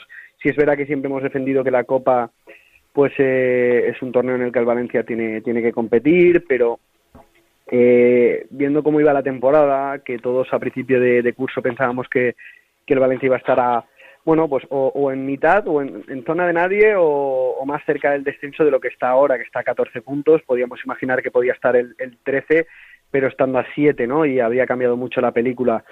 Teniendo tan claro que el Valencia no va a pelear por el descenso, y así lo pienso, siendo sincero, igual que pienso que no hay ninguna opción de meterte en Europa vía Liga, por mucho que se pueda intentar vender ahora. Ahora vía Liga y vía ninguna. No, no, vi- vía ninguna. Eh, Bueno, igual saca alguien un sorteo de los que acierten en Europa, pero el Valencia no creo que ya pueda llegar. Por eso, pero creo que la Copa era, era un caramelo que, que has desaprovechado. Lo has, lo has hecho mm, porque creo que ayer no sales al partido como tienes que salir. Eh, yo creo que a Balaja no se le puede reprochar nada desde que está en el banquillo del Valencia. Eh, y, y soy hoy más del Pipo que ayer, pero se puede decir que el Pipo ayer se equivoca y no pasa nada porque gracias a él hemos vivido muchos aciertos de él esta temporada. Por un fallo no, no tiene que recaer, eh, bueno, pues, eh, o no tienen que recaer muchas críticas, pero sí creo que el 11 deja que desear. Para mí tienes que salir con otro 11. eh, y, tengo la sensación de que si ganabas al Celta, entrabas en un sorteo en el que, oye, pues imagínate con el máximo respeto a ese rival, te toca Mallorca, pues estás en cuartos contra el Mallorca y, y estás a tres partidos de una final, a una eliminatoria de cuartos y a una doble de semis para mí se, se aprovecha una oportunidad tremenda y una oportunidad tremenda de generar ilusión y de, y de que la afición tenga una sonrisa en la cara en una época que, que es complicado a veces tener una sonrisa con este equipo. Bueno, yo lo que creo es que es un golpe de realidad. Eh, al final, eh, el Valencia que ha configurado a Meriton eh, no le da, este equipo no le da para estar en dos competiciones. Es que esa es la realidad. Al final tienes que tienes que priorizar y yo creo que lo que está haciendo Baraja es extraordinario con, con la plantilla que tiene, pero pero es, es un golpe de, realidad total lo que te ocurrió en, en la Copa, porque es que la plantilla no da más de sí. Yo creo que en dos competiciones eh, este grupo no, no puede afrontarlos con, con garantías y te, te puede ocurrir lo que te pasó ayer. Pues un error del portero que te saca del partido y luego al final es una plantilla que, que lo que está haciendo para mí es extraordinario, yo es entrenador, pero que no tiene experiencia y pues cuando este tipo de partidos se te ponen cuesta arriba, pues, pues le cuesta, le cuesta y más sabiendo que es un partido a, a vida o muerte, que el que pierda se, se queda fuera, pues, pues se concatenan errores y te pasa lo que, lo que pasó ayer. Yo creo que es, lo lógico. Lo extraordinario es lo que están haciendo en Liga. Para mí lo extraordinario es que Valencia eh, estemos en, en final de, de enero o a mitad de enero y, y esté prácticamente salvado. Para mí esto es extraordinario, viendo lo que, lo que, lo que, las herramientas con las que contaba el, el entrenador. Y también sin, sin perder de vista el bagaje que tenía el entrenador, hasta que sido con el Valencia empezó a andar esta, esta temporada. Eh, es lógico, o sea, eh, se está eh, se está debi- debilitando el equipo durante cinco temporadas seguidas y te pues te encuentras esto y eso sí, eh, yo no tienes plantilla para estar en dos competiciones y es la realidad. Y lo que pasó ayer es lógico. Eh, a todos, eh, creo que la reflexión de, de Pablo y de Inma va por una parte de que quizá el Pipo Baraja, corregirme si me equivoco, eh, por supuesto, eh, no puso la plantilla más competitiva o el once más competitivo posible sobre el terreno de juego. Y yo estoy con Migue de que no hay que mirar al once y a Baraja, yo creo que hay que mirar a Singapur.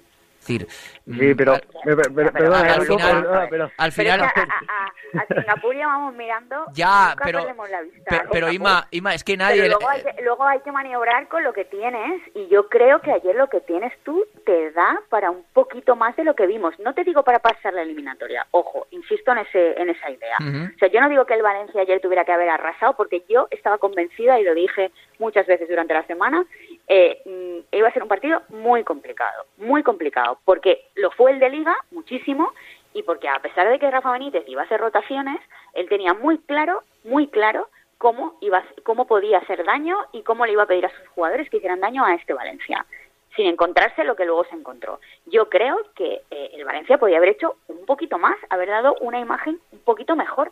Eh, que evidentemente eh, para mí el 11 fue sorprendente, en algunas cosas fue sorprendente, evidentemente sabemos que Jaume iba a estar en la portería y luego pues mira, ya en- entre el viento y que midió mal, pues eh, fue uno de los de los señalados en, en- en ese rol.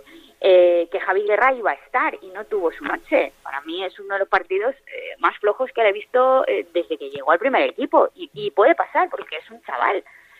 Eh, pero luego, ah, para mí, y ya en- entro en un detalle, para mí es un riesgo eh, que todo el perfil izquierdo de la defensa fuera Jesús Vázquez, que está volviendo, pero que no está en su mejor momento, pero que entiendo que debe jugar porque no están allá, y Yarek. Porque Yarek ayer, a mí me parece que se le notaron mucho los 19 años, y esto no es una crítica al chaval, esto es de, eh, bueno, pues a lo mejor... mm, No, es lo lógico del todo el combinación proceso de formación de futbolista, claro. Claro, claro. Es que es lo lógico, pero, a lo mejor, a lo mejor en este en este partido tenías que haber apost- tenías que haber intentado apostar por la eliminatoria y luego, pues oye, van a venir partidos en los que puede jugar Yarek. Que no pasa nada, o sea, mm, en liga porque afortunadamente tienes un colchón de 14 puntos que te permite ir integrando a estos futbolistas. Pero para mí ayer el chaval sufrió muchísimo y, y no tenía enfrente a mm, el mejor eh, eh, los mejo- bueno tenía eh, entre eh, Vázquez y, él tenían que parar a Miguel Domínguez que para mí es uno de los futbolistas más en forma de, ahora mismo el Celta y, y, luego es que sufrió hasta Thierry también eh, con Luca de la Torre que le salió el partido de la temporada pero eso eh, yo creo que eh, mm, señala un poco hacia que yo creo que, que ahí a lo mejor no podía hacer otra cosa. Desconozco exactamente eh, el estado físico de Mosquera, por ejemplo, y por qué se sentó, o sea, porque estuvo en el banquillo, pero mm, obviando eso, mm, chirriaba un poco esa puesta en el once. Sí, yo, yo estoy con, yo estoy con Inma. Eh, hay que mirar a Singapur, por supuesto. De hecho, es que creo que no hay que dejar de mirar a Singapur nunca. Eh, que ayer el Valencia juegue o que Baraja tenga que poner a Yarek y Jesús, como está diciendo Inma, es culpa de Singapur. Que el Valencia no pueda rotar porque, como decía Miguel Ángel, no puede competir en dos competiciones, es culpa de Singapur. Eh, Es que, eh, que todo es culpa de Singapur, lo sabemos. Eh, pero entonces la- las tertulias serían aburridísimas porque estaríamos diciendo Singapur, Singapur, Singapur. Eh, y, te digo una cosa, la culpa es de ellos y hay que seguir diciéndolo. Y repito, para mí hoy soy más de Baraja que ayer. Pero igual que le, le- le digo que el Valencia, si va octavo, es gracias a Baraja, y hay que decirlo, y gracias a esta plantilla que chapó por todos, por los que fallaron ayer, que yo a muerte con ellos también los que fallaron ayer. Por Javi Guerra, aunque no tuviera el día, que coincido que no tuvo el día y estuvo mal, a muerte con Javi Guerra. Eh, hay que ir a muerte con todos, pero se puede decir sin problema que Baraja ayer se equivoca. Y sus razones tendrá para equivocarse, em, o razones físicas, o, o que él es consciente de que el fin de semana había un partido contra Athletic y él cree que, bueno, que, que se podía superar. No sé las razones, pero bajo mi punto de vista creo que se equivoca. Y ojo, yo si plantan un papel ahora mismo, le firmaba cuatro o cinco años y los que él pidiera, porque mm, ojalá vivamos más equivocaciones de Baraja así y con tantos aciertos que estamos viviendo de Baraja. Eh, yo eh, estoy contigo al 100%, Pablo. Es decir, eh, podemos- se puede amar a Baraja y cuando se equivoque criticarlo. Es decir, eso no pasa nada. Y, y- y no eres menos de Baraja, Pablo, por decir esto. Es decir, estoy totalmente de acuerdo contigo. Y, y luego la reflexión de Inma, que, que es que no le pongo ni un punto porque es para levantarse y aplaudir. Pero claro, es que yo veo mucho más que eso, Inma. Es decir, mm, ahí hay futbolistas que están trabajando muy duro en la sombra y hay jugadores como Jaume, que es cierto que ayer falla, pero que te ha sostenido en muchos partidos en esta Copa del Rey. Claro el último, sí, el último en Cartagena que saca una mano en la prórroga, que eso era gol. Y te la salva, y te la salva Pero- Jaume. Pero claro, esa gente y Baraja, que es un mm, confío en todos vosotros que la bandera de Baraja siempre ha sido no la de la de Bordalás o no la de Gatuso, que han dicho públicamente en rueda de prensa, aquí no hay jugadores nivel Valencia. Eso lo han dicho esos dos entrenadores y han encabronado al vestuario. La bandera de Baraja siempre ha sido no pongo excusas, yo tengo esto, yo trabajo con esto, yo mato por esto. Entonces, si tú ahora mismo sientas a muchos jugadores que jugaron ayer y pones a los teóricos, entre comillas, titulares, quizá te puede venir a medio o largo plazo mal a nivel vestuario. Puedo, puedo pensar No, que es un argumento, ¿eh? por decirte algo, ya, pero yo, yo no sé si no me he explicado o, o- o no. Ah, yo te he entendido bien, igual el que lo he hecho mal soy yo, ¿eh? No. yo te he entendido perfectamente. No, yo, yo no estoy cuestionando que, o sea, claro que Jaume tiene que jugar. Jaume es el portero de la Copa y eso yo no lo cuestiono. Ayer tiene la mala suerte de que tiene esa jugada que yo insisto en que el viento, para mí, que influyó. Porque eh, fue muy molesto y, y- y el balón había veces que se paraba, otras que corría en exceso. O sea, ayer jugar en Mestalla no debió ser nada fácil para ninguno de los equipos. Y para un portero que además tenía en esa jugada el viento en contra, el- la ponentada esta que, que hubo ayer, eh, yo creo que eso es parte de la razón por la que Jaume mide mal en el- y, y no le y no le y no le critico. Luego también tuvo la segunda parte una mano que eh, o sea un pie, perdón, que, que evitó también un gol. O sea, Jaume es Jaume y tiene eh, pozo y tiene experiencia como para asumir errores y aciertos. Y, y yo lo que hablo es de la combinación de determinados futbolistas que los pones eh, en un brete. O sea, eh, yo ayer por momentos creo que Yarek eh, no sabía, eh, o sea, estaba sobrepasado. Porque, porque sacando la pelota, al final cuando sale Guillamón tiene que bajar Guillamón a ayudarle a sacar la pelota. O sea, porque es un chaval de 19 años que cuando eh, sale, eh, ha salido en algunos partidos, tanto de lateral como menos, bastante menos de central, pero sobre todo de lateral, pues mm, cumple, pero, pero le falta mm, esa, es, esos años de, de experiencia, ese número de partidos que, bueno, pues es un poco lo que, lo que le veíamos a Mosquera el año pasado, que tampoco era el Mosquera que estamos viendo ahora. Mi pregunta, o sea, mi duda es, eh, ¿tanto es necesario, y lo desconozco, insisto, proteger a Mosquera como para jugártela con Yarek en un partido como este? Eh, esa es mi pregunta. En, unas, en unos octavos de final que te pueden dar acceso a cuartos, que has llenado Mestalla, que la gente está como loca por intentar que el Valencia pase, ante un rival que va a hacer rotaciones, que viene, que el Celta está absolutamente convencido de que ayer ganaba la eliminatoria. ¿eh? Yo no sé cómo lo consiguió Rafa Benítez, pero mentalizó a todos sus futbolistas de que ganaban y ganaban bien. Eh, y no sé, a mí me queda esa duda de mm, si Baraja, no sé si pensó que le iba a salir mejor, no sé si de- mm, eh, dijo, mira, eh, hasta aquí hemos llegado y con esto hay que tirar y si llega, llega y si no, pues nos vamos a casa, o qué, pero mm, a mí sí me dio la sensación de que el Valencia iba como con, eh, le puso el freno de mano a la eliminatoria, con ese 11 que luego, insisto, eh, hay futbolistas que tienen su día y hay otros pues, que no les salen las cosas, pero eso es normal y puede pasar también el sábado y la semana que viene y en Cádiz. O sea, eso es lo, normal. Pero eh, jugártela y, y a, a- a esas modificaciones eh, tan extrañas, pues cuando luego encima se te pone el marcador en contra, pues es más difícil. Desde luego que sí. Acerca del el 11 de ayer del Pipo Baraja, que queda un debate muy chulo, ¿algo más que decir? Dale, dale, Miguel Ángel. Sí, pero es que al final, eh, el- yo creo que el entrenador sabrá eh, el uso que está haciendo los futbolistas, la, la carga de trabajo que lleva cada uno, y yo creo que lo que ejecutó es, es, es- es lógico. O sea, al final, eh, tú se supone que tienes una plantilla y tienes que intentar que todo el mundo esté enchufado y darle continuidad. Lo que es extraordinario es que con este equipo eh, la gente se ha ilusionado, como estaba ayer de ilusionada, y que estemos eh, a estas alturas de temporada como estamos, de tranquilos.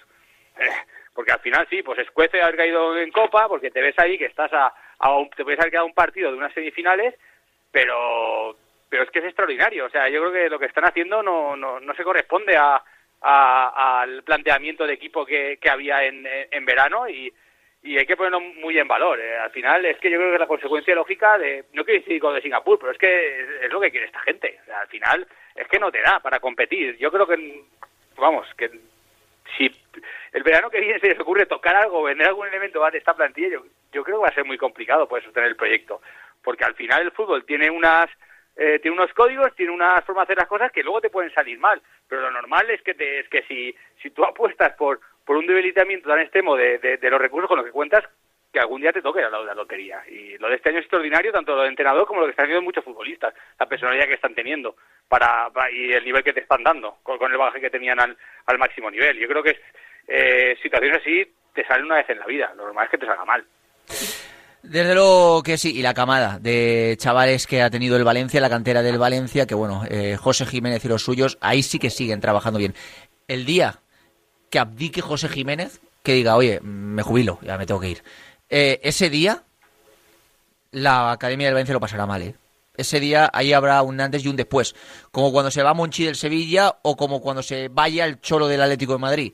Cuando se vaya José Jiménez de la Academia del Valencia, esa academia no volverá a ser lo mismo, porque la cantidad de jugadores que saca José Jiménez, bueno, José Jiménez fue el que fichó a Otorbi y el que fichó a Alifadal también, los últimos dos que han debutado con el eh, primer equipo del Valencia, eh, claro que sí. Eh, chicos, eh, os voy a hacer la última pregunta ya y aquí cerramos. Mm, Athletic Club de Bilbao y Atlético de Madrid, porque ya hay que pensar en la liga.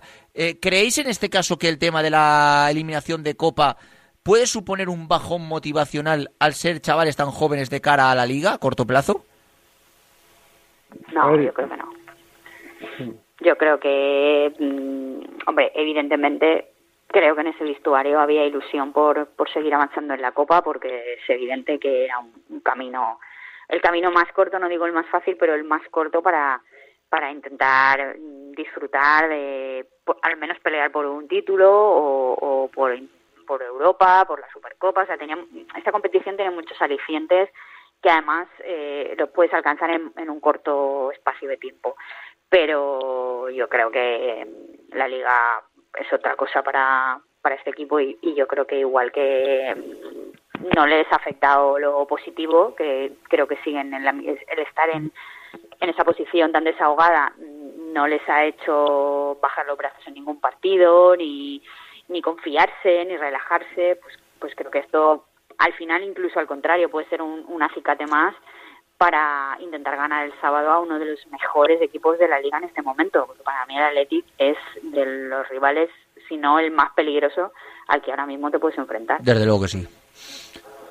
A ver, yo, yo sí que creo que, que, que puede afectar y que va a afectar, pero eh, Baraja, Baraja ha vivido momentos así. Baraja es consciente de lo que de lo que tiene que decir y de lo que tiene que hacer. Yo creo que, que va a afectar, que veremos un Valencia con más miedo de lo que estábamos viendo en el último mes, porque es normal en los últimos partidos. Yo creo que eh, el partido que vives en Cádiz, donde te empatan con un penalti así raro, eh, pues lo vives igual este sábado y después del golpe de la Copa, el equipo no se rehace como se rehace en Cádiz. Puede ser, porque te llegan las dudas, y, pero, pero sí que este equipo ha demostrado que, que es capaz de incluso pasando malas rachas, que si viene ahora una mala racha, pues se afronta y ya está, no bajar los brazos, porque si algo tiene este vestuario es que es muy distinto al de la temporada pasada, por mucho que eso le haya pasado un año. Es, es un equipo que incluso cuando han llegado las dudas ha seguido trabajando, no hay ninguno que haya arrojado la toalla, no hay ninguno que, y, y perdón por ser tan claro, que sea un vividor. Eh, Creo que es un vestuario muy sano y que... El año pasado había varios, ¿eh? Sí, por eso, por eso lo digo, ¿no? Que, que este año... Hay dos que se han, que se han dado la camiseta eh, hace poquito, que se enfrentaron en Italia. Es que, es que yo creo que, que en, la- en lo bueno y en lo malo, al menos la gente, cuando ayer ve que el Valencia queda eliminado, mm, no piensa estos del campo me han tomado el pelo. Eh, y eso eh, a, a veces parece poco, pero por lo menos sabes que los de los que han jugado nos han arrastrado y, eso se agradece. Yo creo que, a ver, al final les picará, porque te, pica, que al final de, verte ahí, sobre todo cómo habrán vivido muchos de los chiquitos, que, como el recibimiento que tuvieron yendo al, al, al estadio, pues vivir eso por primera vez, pues es emocionante. Y te pica no haber conseguido ese objetivo. Pero por otro lado, yo creo que a- analizarán lo que les ha cambiado su carrera, el giro de 180 grados dado su carrera en cosa de unos meses, y yo creo que esa motivación, que yo creo que es lo que está moviendo junto con el entrenador, lo que está moviendo al equipo esta temporada, yo creo que terminará por imponerse. Teniendo en cuenta siempre que yo creo que te vienen dos de los equipos más en forma de, de la liga. Yo creo que el Athletic Club este año está eh, a un nivel increíble. Eh, creo que veremos el Barcelona, cuidado con la, con la Champions este año. Y, y Atlético de Madrid, pues ya sabemos lo que es, lo que es el Cholo. O sea, y encima que las ganas que te tienen después de la tocata que despegaste en, en Mestalla, que es un partido que el Cholo sistemáticamente recuerda en, sala de prensa. De- de- de- debe hacerlo, esos jugadores, por supuesto que sí, en el vestuario. Si no lo hace, no sería un buen elemento de motivación, ¿no? En este caso. Chicos, eh, Pablo Leiva desde Superdeporte, Inma Lidón desde El Mundo, Miguel Ángel Rodríguez desde Marca, que muchísimas gracias de verdad por estar aquí con nosotros hoy en directo Marca Valencia, ¿vale? Un abrazo. Gracias, un abrazo. que está calando el frío en las personas buenas que conocimos. No todo está perdido, ser el mejor abrigo y no saldré ahí afuera si no es contigo. 2 y 28 minutos de la tarde, tiempo para hablar un poquito del Levante Unión eh, Deportiva. Y tengo una llamada muy chula preparada para hablar del nuevo fichaje del conjunto Granota, de un nuevo portero en este caso. Yo no lo conocía, sinceramente, eh, y eso que ha sido importante también a nivel eh, categorías inferiores de la selección española. Ha jugado mundiales sub-17 cuando Santi Denia era seleccionador y, ha sido internacional. eh, también en el filial del Sevilla ha jugado y lo fichó el Castellón y acertó, parece, porque ahora lo ha fichado el Levante. Pablo Hernández, el futbolista del Valencia, también en Premier, exfutbolista del eh, Castellón y mucho más que un exfutbolista del Castellón, alma mater de, de ese club durante mucho tiempo. Es un gusto saludarte, ¿qué tal? Muy buenas. Hola, buenas tardes, ¿qué tal? Bueno, pues eh, te llamaba para hablar un poquito de Alfonso Pastor, nuevo guardameta del Levante Unión Deportiva. Yo que no soy muy dado, porque no tengo tiempo entre otras cosas, eh, a seguir del todo la primera ref. Eh, mm, ¿qué, qué- nos puedes explicar a nivel deportivo de este, de este Alfonso Pastor? Pues bueno, la verdad, por, eh, por eh, primeramente pues eh, me alegro, ¿no? A nivel personal, porque es un, un chaval de lujo. Tuve la, la oportunidad, como habéis dicho, pues de compartir aquí un año en el Castellón. El año pasado, la verdad es que fue una, una buena temporada para nosotros, aunque nos quedamos ahí a un pasito de, de ascender en el Mm, Casi playoff. a punto, ¿eh? Sí. y luego pues pues Alfonso después demostró que es que es un gran portero un, por- un portero de garantías eh, es un chaval joven eh, tiene mucha planta y es un portero muy completo no con envergadura eh, para mucho con reflejos y, y con buen juego de pies no yo creo que el Levante ha hecho un buen fichaje. Sí es verdad que bueno que viene a, pues de estar prácticamente parado porque eh, el, el año pasado ya lo acabó tocado no de, de la rodilla y, y nada más acabó la temporada pues pues tuvo que, que- operarse, pero bueno, parece que ya está recuperado y estoy seguro que va a ser un, un gran fichaje para el Levante y ojalá no le vaya le vaya bien eh, a Alfonso porque se lo merece y, y de aquí pues le deseo toda la suerte del mundo. Desde luego que sí. Eh, hay mucha competencia en la, en la portería del Levante con Andrés Fernández. Veremos qué pasa en este caso con el futuro de Joan Femeninas, pero también es muy buen portero. Está Cuñat, también en segunda división cedido en el, en el Amorebieta.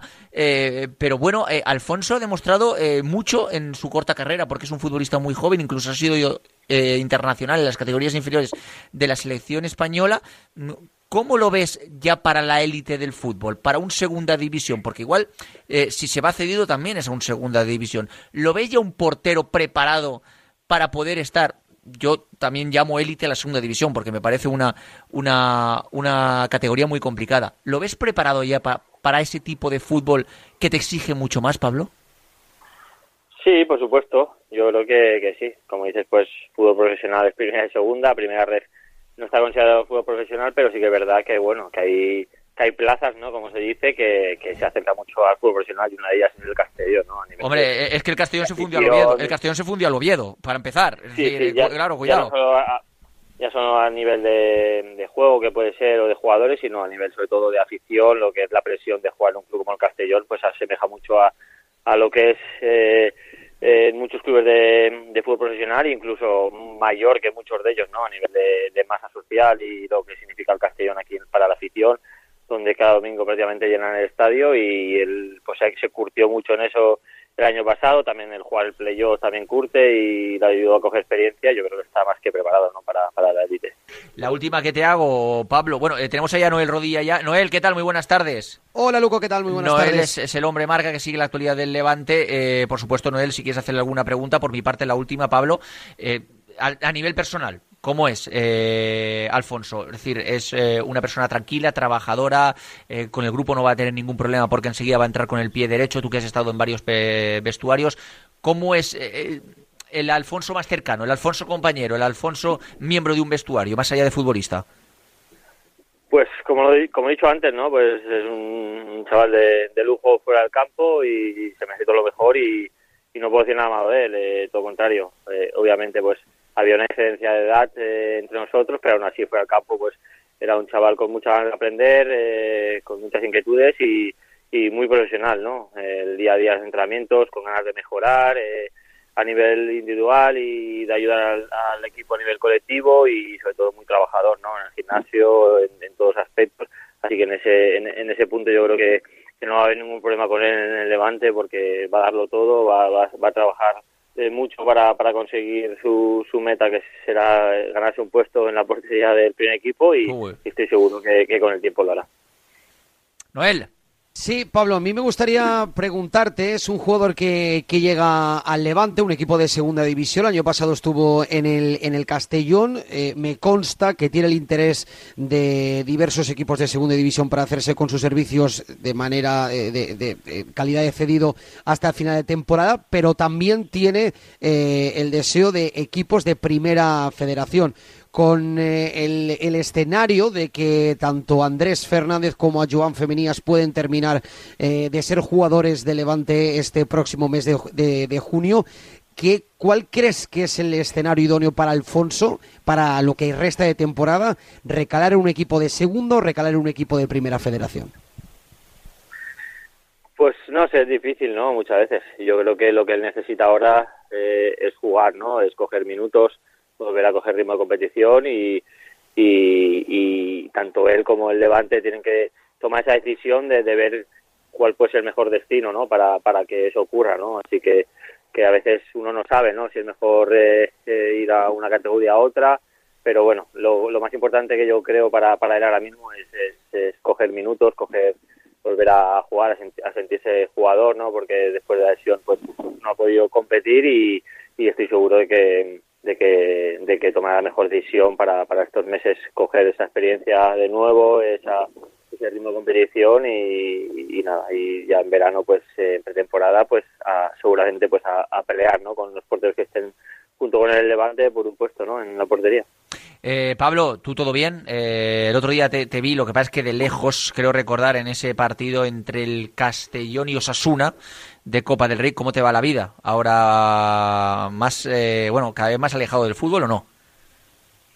Pues bueno, yo pensaba que sí, pero yo creo que es al contrario, ¿no? Ahora, ahora las inquietudes y bueno, y cosas que van saliendo, pues eh, también aquí en el club trabajando, estoy en el día a día en los entrenamientos con el cuerpo técnico, eh, también ayudando al club en otros en otras facetas. O sea, que eh, quieres ser, quieres ser entrenador, perdona, Sí. Pablo. ¿Quieres ser Eh, entrenador? bueno, pues, sí, es una de las opciones. Obviamente eh, me estoy formando para ello y, y en un futuro no muy lejano pues quiero no empezar y probar, ¿no? Sobre todo pues ver cómo me, cómo me siento, si, si es algo que me gusta, que me atrae y luego pues si soy capaz, ¿no? De transmitir lo que yo quiero transmitir de lo que es el fútbol para mí a, mis jugadores y, y veremos, ¿no? Pero bueno, es algo que me, que me llama y, y no, no descarto pues eh, en corto plazo intentarlo. Oye, llama al Pipo, a ver si por aquí también puede, puede haber un sitio para ti, como ex valencianista, ex gran jugador del, del club. Y, y, oye, ¿por qué no? O- o- otro más eh, para sumar, ¿no? Sí, no estaría mal, no estaría mal. Yo, yo estaría encantado de, verdad, de volver a, a- a mi casa, ¿no? Vale.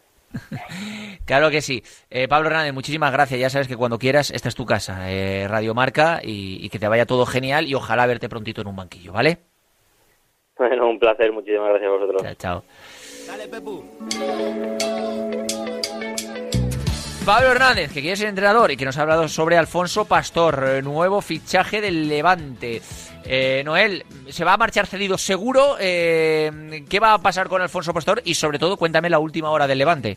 Pues estaremos muy pendientes a los próximos días, Luco. Desde luego que la llegada de Alfonso Pans- de Pastor es un paso muy importante de cara al futuro y probablemente un escenario muy importante también para los actuales guardametas del Levante. No hay que olvidar que, como acabó de preguntar el propio Pablo, Joan Femenías, actual portero suplente del Levante, portero del primer equipo del Levante, termina contrato en este mes de junio. Eh, de momento parece que las partes no se han puesto de acuerdo para una posible ampliación de contrato, por lo tanto puede ser que ahora mismo Femenías esté viviendo sus últimos meses como jugador del Levante. Por, por su parte, Andrés Fernández, eh, que llegó este pasado verano a la entidad de Riols, firmó por una temporada eh, más otra opcional. La verdad es que un portero veterano, 34 años, bueno, pues tampoco, entre comillas, aunque dicen que siempre los guardametas tienen más, eh, la carrera es más larga que un futbolista de campo en este caso, pero eh, veremos si finalmente el Levante apuesta por su continuidad una temporada más. Hay que decir y no hay que olvidar que la situación económica del Levante es muy complicada y que cada final de temporada, dependiendo si estás en primera o en segunda división, puede cambiar absolutamente todo. Como tú has dicho también, no hay que olvidar de Pablo Cuñaz, cedido ahora mismo en el Amorebieta, y con la llegada de Alfonso Pastor, bueno, pues abre un escenario muy amplio con cuatro nombres propios para ocupar una posición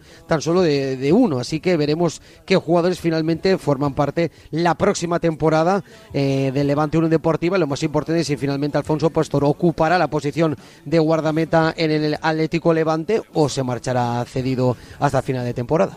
Eh, es lógico y normal decir que uno de los porteros se va a marchar. Es decir, no puedes eh, estar con cuatro porteros en un primer equipo. Es decir, mm, ya veremos si Joan Femenías, ya veremos si es Andrés Fernández, ya veremos qué pasa con Pablo Cuñat, pero si fichas a Alfonso Pastor es porque hay alguien, uno o dos, uno o dos, Sí, sí, claro, va a tener que abandonar la Academia de Operación Triunfo. Estoy viendo que Joan Laporta se ha hecho una foto con los aficionados del Unionistas de Salamanca. Este hombre nunca deja de asombrarme. Eh, Noel, ¿algo más de Levante Unión Deportiva? Nada más, Luco. Una sesión más, esta, esta vez de nuevo en la Ciudad Deportiva de Buñol, eh, preparando el partido del próximo domingo ante el Mirandés, sin novedad. eh, así que con los mismos hombres, más eh, la, la vuelta, en este caso de Iván Romero a los entrenamientos, serán los mismos hombres del pasado fin de semana eh, que se enfrentaron eh, ante el Albacete y consiguieron la victoria, que los que eh, intentarán vencer cuatro meses más tarde a un equipo fuera del Ciutat de Valencia. Así que veremos si Levante puede sumar la- el sexto partido consecutivo sin perder. Y para cerrar, el Valencia Basket, que mañana tiene un partido importante contra Milán, aquí en casa, y luego el fin de semana a Zaragoza. Sí, tiene un partido muy importante y de alguna manera es un encuentro que Valencia Basket tiene que afrontar para romper ¿no? esa mala dinámica que a pesar de la victoria in extremis de este pasado fin de semana ante Brogan en la Fuente de San Luis, bueno, pues en Euroliga ya acumulan tres partidos consecutivos sin vencer. Lo hace ante Olimpia de Milán, lo hará con todo el equipo al completo. Es una de las pocas veces que Alex Mumbrú tiene todo el roster disponible y ahora, y ahora mismo Valencia Basket, que por cierto se enfrentará a Olimpia de Milán, que Valencia Basket es un décimo, Olimpia de Milán décimo segundo. Tiene, mu- solo- tiene opciones aún Valencia Basket de pasar de, a la siguiente fase de la Euroliga, ¿no? Sí, sí, sí, está o sea- a, do- a dos victorias. Ya, a pero, bueno, ver, a esta- a, estar a dos victorias de la Euroliga no es moco de pavo, es decir, Sí, sí, está claro, está claro. estar a dos eh, victorias en Euroliga es decir, es un camino largo, es como Sí, pero- estar a pero punto al o no de cenar con Beyoncé. Sí, pero al final, Luco, eh, eh, eh, vale, la Euroliga es como muy parecido a la segunda división. Entre ellos se enfrentan dos victorias arriba, dos victorias abajo, Bueno. dos, dos. Sí, es cierto, es cierto, porque por ejemplo, Maccabi de Tel Aviv se enfrenta a Olympiacos sexto contra séptimo. Si tú consigues vencer, ya empatas con la séptima posición. Es que eh, al final es, es son partidos muy muy determinantes. Una victoria te puede meter arriba o dos arriba, dos abajo. Pero desde luego que lo que hay que hacer es conseguir una victoria muy importante porque Valencia Basket, como digo, puede sumar eh, 11 victorias en eh, 22 partidos, que supondría el 50% de victorias esta temporada en la máxima competición continental. Pues Noel, no me va a caber todo lo que quería en este programa. Veremos qué tertulia del básquet hago, pero, pero gracias por estar con nosotros, ¿vale? Un abrazo, Luco. Chao, chao. Palets Castillo, número uno de la fabricación de palets con madera sostenible en España. Nuestra implantación en Brasil nos hace exclusivos en la venta de madera de la mayor calidad a los cinco continentes. Palets Castillo, empresa del sector del embalaje en madera con más de 90 años de historia y experiencia. Patrocinador oficial de los equipos femenino y masculino del Club Deportivo Soneja. Descúbrenos en paletscastillo.com y en el 964 13 27 27 en Soneja, Castellón. Para la mayoría de nosotros estos solo son pasos, pero para muchas personas dar un paso es imposible. Para acabar con la esclerosis múltiple no te pedimos dinero, solo que des tus pasos. Cuando andes, corras o pedalees, comparte tu recorrido. Entra en Yo doy mis pasos y da los tuyos. Los convertiremos en dinero para la investigación. It's taking all of, it's taking all of me to fight when I can't breathe. Yeah, it's taking all of, it's taking all of me. 2 y 42 minutos de la tarde, cómo me mola este espacio. Vamos a entrar de lleno en la nieve, en el esquí, en las bajadas rápidas y también en un ambiente festivo total en el espacio Aramón. Ya nos está escuchando el alma mater de todas las pistas que hay eh, de Aramón en España. Mario Gómez, ¿qué tal? Muy buenas tardes. Hola, muy buenas tardes. Mario, vamos a empezar fuerte, vamos a empezar hardcore eh, este espacio Aramón. Dame envidia, dame toda la envidia que se puede dar este jueves. ¿Dónde estás? Pues mira, estoy disfrutando de, de una estación de esquí fantástica del Pirineo que se llama Aramón Formigal. Estamos aquí con un encuentro de meteorólogos de, de, de, to- de todos los puntos de, de- de- del país y de todas las televisiones y, y demás. Y cada año hacemos aquí un encuentro y Oh. bueno, pues este año estamos ahí y este año el encuentro, el, el- el- el motivo del encuentro y las charlas de esta tarde van a ser acerca de la inteligencia artificial Oh. eh, en la en la predicción meteorológica, macho. Jolín, ¿también hay inteligencia artificial ahí? Debe, debe haber, debe haber. Y, y- y- y na- y natural también, ¿eh? hay de las dos. Ah, vale, porque si no, Mario, nos van a sustituir al final a todos, también en la nieve, esto no puede ser. No, no, no, la, la natural es clave en, Ah. en estas, en estas. Claro que sí. Oye, Mario, yo siempre escuchaba esta sección y quería entrar y quería participar, porque obviamente a mí el mundo de la nieve, el mundo del esquí, me gusta muchísimo. Vamos eh, en el día de hoy a hablar un poco de lo más cercano, aquí al menos a Valencia, de lo más mundano, de, de, de lo más de estar por casa, por cercanía, ¿vale? Yo, por ejemplo, que estoy ahora con el marca transfer todas las tardes con Diego Picó, que él sí que se escapa alguna que otra vez a la nieve, eso sí, yo no, yo no puedo. Eh, estoy también aquí pues por, por las mañanas, el directo Marca Valencia, los fines de semana juega el, el Valencia, pero este fin de semana juega el sábado. Y ya el domingo lo tengo libre. Y digo, oye, y si me voy a Valderinares o a Jabalambre a echarme ahí el domingo unas pistas, en una horita y media más o menos estoy ahí sin correr, eh, dime la verdad, eh, Mario, ¿cómo está el tema para este fin de semana en Valderinares y Jabalambre? Pues mira, vas a, vas a disfrutar, porque Oh. las, previsiones, las previsiones meteorológicas, además aquí estoy rodeado de meteorólogos, eh, son muy positivas. Te- esperamos una, una nevada eh, mañana, viernes, además de, que entra frío en abundancia, con lo cual también sabes que tenemos unos sistemas de producir nieve eh, impresionantes en las dos estaciones de Teruel. Vamos a, dejar una nieve de una calidad fantástica para que todos los que que queréis venir el domingo o el sábado desde Valencia podáis disfrutar de las mejores condiciones en nuestras estaciones de esquí. Oh, molón, molón, molón, claro que sí. Eh, es cierto que, que, bueno, desde el año pasado, creo recordar, nieva más tarde de lo normal en todos los lados, ¿no, Mario? Se le está costando un poco arrancar al cielo, pero cuando arranca eso está maravilloso. Bueno, la verdad es que ya hemos tenido nevadas este año, eh, el- los fríos también llegan y la verdad es que lo, lo importante es poder, o que bien que venga el frío para que nosotros podamos producir la nieve, o bien que nos vengan esas nevadas que todos los años vienen y poner en orden las estaciones de esquí. Eh, la verdad es que este año arrancamos pronto, arrancamos en el Puente de la Constitución, el día 5 de diciembre. Eh, pasamos una Navidad con las dos estaciones de esquí de abiertas y bueno, ahora este fin de semana pasado ya tuvimos muchísimo más dominio esquiable para, para poder esquiar tanto en Jalambre como en Valdelinares y, y así esperamos seguir durante todo el- todo- toda la temporada de invierno.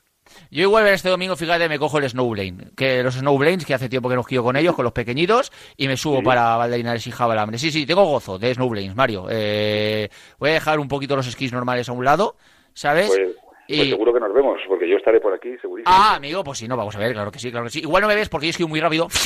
Entonces igual te, te- te- va, te va a costar verme, pero, pero sí, sí, lo más seguro es que la- a la hora de la comida o algo sí que me podrás ver ahí porque ya me, me descanso. Eh, Mario, oye, eh, estás en el Pirineo. ¿Cómo va el Pirineo este, este año? Porque obviamente, eh, ahí eh, me cuentan, hace dos años que no voy, por el tema de, de trabajo Sí, también. sí, si no iría, y creo que en febrero voy a ir este año. Creo que en febrero estoy organizando un viaje con un amigo mío del gimnasio para ir. Eh, bueno, ahí más allá de esquiar, que está la cosa increíble, luego eh, no- creo que traéis eh, en- de alguna manera DJs y todo eso para, para un gozo más Sí, no- sí, no- sí. nocturno, Bueno, aquí, ¿no? Aparte, aparte de- de- del deporte del esquí, que es la, la clave de, de nuestras estaciones, pues luego todo lo que tiene alrededor eh, el ocio, que, que la gente disfrute un rato con nosotros de buena música y de poderse tomar una cervecilla para hidratar después de una jornada intensa de deporte, pues la verdad es que aquí lo tenemos fantástico en Marchica, en, en Formigal. Eh, comienza el, eh, a, a partir de acabar de esquiar sobre las 4 de la tarde, las 5 de la tarde y hasta las 9, 9 y media de la noche hay aquí un ambientazo impresionante. Sí, sí, sí, sí. Claro, y ahí yo puedo ir, por ejemplo, con la ropa de esquí, no hace falta que me cambie. No hace falta cambiarte. Wow, Aquí fenomenal. Te pasas el rato y luego ya te vas para tu hotel o, o tu alojamiento y a descansar. Fenomenal, fenomenal. Eso sí, cambiaron las botas de esquiar, porque claro, con las botas de esquiar no vais a poder eh, escuchar al DJ ni tomaros la, la cervecita. Claro, eso es más, más complicado. Os ponéis las típicas eh, vans o, o zapatillas de esas de, de- de deporte que cómodas, que, que- que os encanta poneros cuando dejáis las botas. Eh, que alivio, ala, todo el día con las botas esquiando y ahora me pongo las zapatillas, ¿no? Ese momento mola, ese momento mola. Madre mía, la que tenéis montada ahí en Formigal. Pues bueno, yo creo que en febrero me tendrás ahí, Mario, la verdad. Claro que sí. Eh, Mario, no sé si se me queda algo más en la mochila que me quieras decir, que tengáis ahí preparado eh, a corto plazo en esta temporada apasionante de esquí. Sí, pues bueno, eh, eh, sobre todo que, que vamos eh, a estar en muy buenas condiciones, que, que la gente va a disfrutar muchísimo de las estaciones y que se animen, que se animen a venir y tanto los que esquían como los que no esquían, que vienen a disfrutar de nuestras zonas de trineos, a tirarse por esas pistas que les hemos preparado, pues que, que se cojan el coche y para arriba este fin de semana, que como tú has dicho al principio de la, de la entrevista, estamos muy cerquita, en hora y media sin correr, estamos tanto en Jabramle como en Madelinares. Nada, nada, nada. Rubielos de Mora, hacia arriba, te ves el pueblo que es fantástico, subes la montaña y ahí llegas a Valdelinares con un parking estupendo donde puedes aparcar de sobra y, y todo fenomenal. Eh, en- entiendo que en Formigal sí, porque luego me dicen, Luco, es que a nosotros siempre nos ignoráis. Perdona, aquí no se ignora nadie. ¿El Snow Park está abierto en Formigal y en Valdelinares o solo en Formigal por ahora? Eh, eh, de momento no solo Formiga. Ah, vale, sobre Formigal. Es que claro, eso también conlleva una preparación importante y para Sí, sí, sí, claro y, y para y, y para abrir medianías pues no se abren, eh, Mario, claro que sí. Pues Mario, no sé si, si te queda algo más que decirme o ya has repasado un poquito, hemos repasado un poquito todo toda la actualidad del esquí. Sí, sí, hemos repasado la actualidad. Nada, decirte que si subes el domingo ya verás que bien te lo vas a pasar aquí en Teruel con nosotros. Hombre, yo subo todos los años, ya, ya, vamos, yo ya me lo sé entero, o sea, sé que me lo voy a pasar bien, si no, no repetiría, ¿eh? Eh, Mario, claro, yo subo todos los años, yo soy, vamos, un fijo, ahí, eh, cojo turno eh, cuando, cuando, cuando abrís temporada. Claro que sí, con eh, Nieves Aramón, por supuesto que sí, fantástico. Mario Gómez, que muchísimas gracias por estar aquí con nosotros en directo Marca Valencia y cuando eh, tengas algo que contarnos acerca de la temporada de esquí, de snow también, por supuesto que sí, ya sabes que esta es tu casa, ¿vale? Fenomenal, pues muchísimas gracias y os esperamos este fin de por ahí arriba. Un abrazo enorme, Mario. Un abrazo. Y antes de terminar con esta sección, Aramón, y pasar a la tertu del básquet, os voy a dar el parte de nieve, la previsión de este fin de semana para los que queráis esquiar y para los que os pille cerquita. Por ejemplo, Formigal, Panticosa, que sepáis que tenéis 25 remontes abiertos, 13 telesillas, 4 telesquís, 7 cintas y una telecabina. Además, cuidado, 42 pistas abiertas, 9 verdes, 13 azules, 14 rojas, 6 negras y 50 kilómetros esquiables, tremendo. Obviamente Formigal es una auténtica pasada, que no, que queréis Jabalambre Valderinares, por ejemplo, en, Jabalambre, el parte de nieve para este fin de semana, siete remontes abiertos, dos telesillas, cuatro telesquís y una cinta con siete pistas abiertas, nada mal, ¿eh? Tres verdes, cuatro azules y 6 kilómetros esquiables, que vuestra pista es la de Cerler. Pues también os lo digo porque tenéis 14 remontes abiertos, 6 telesillas, 3 telesquís y 5 cintas con 23 pistas abiertas, 9 verdes, 10 azules y 4 rojas con 26 kilómetros esquiables. Os lo vais a pasar fenomenal en Nieves, Aramón.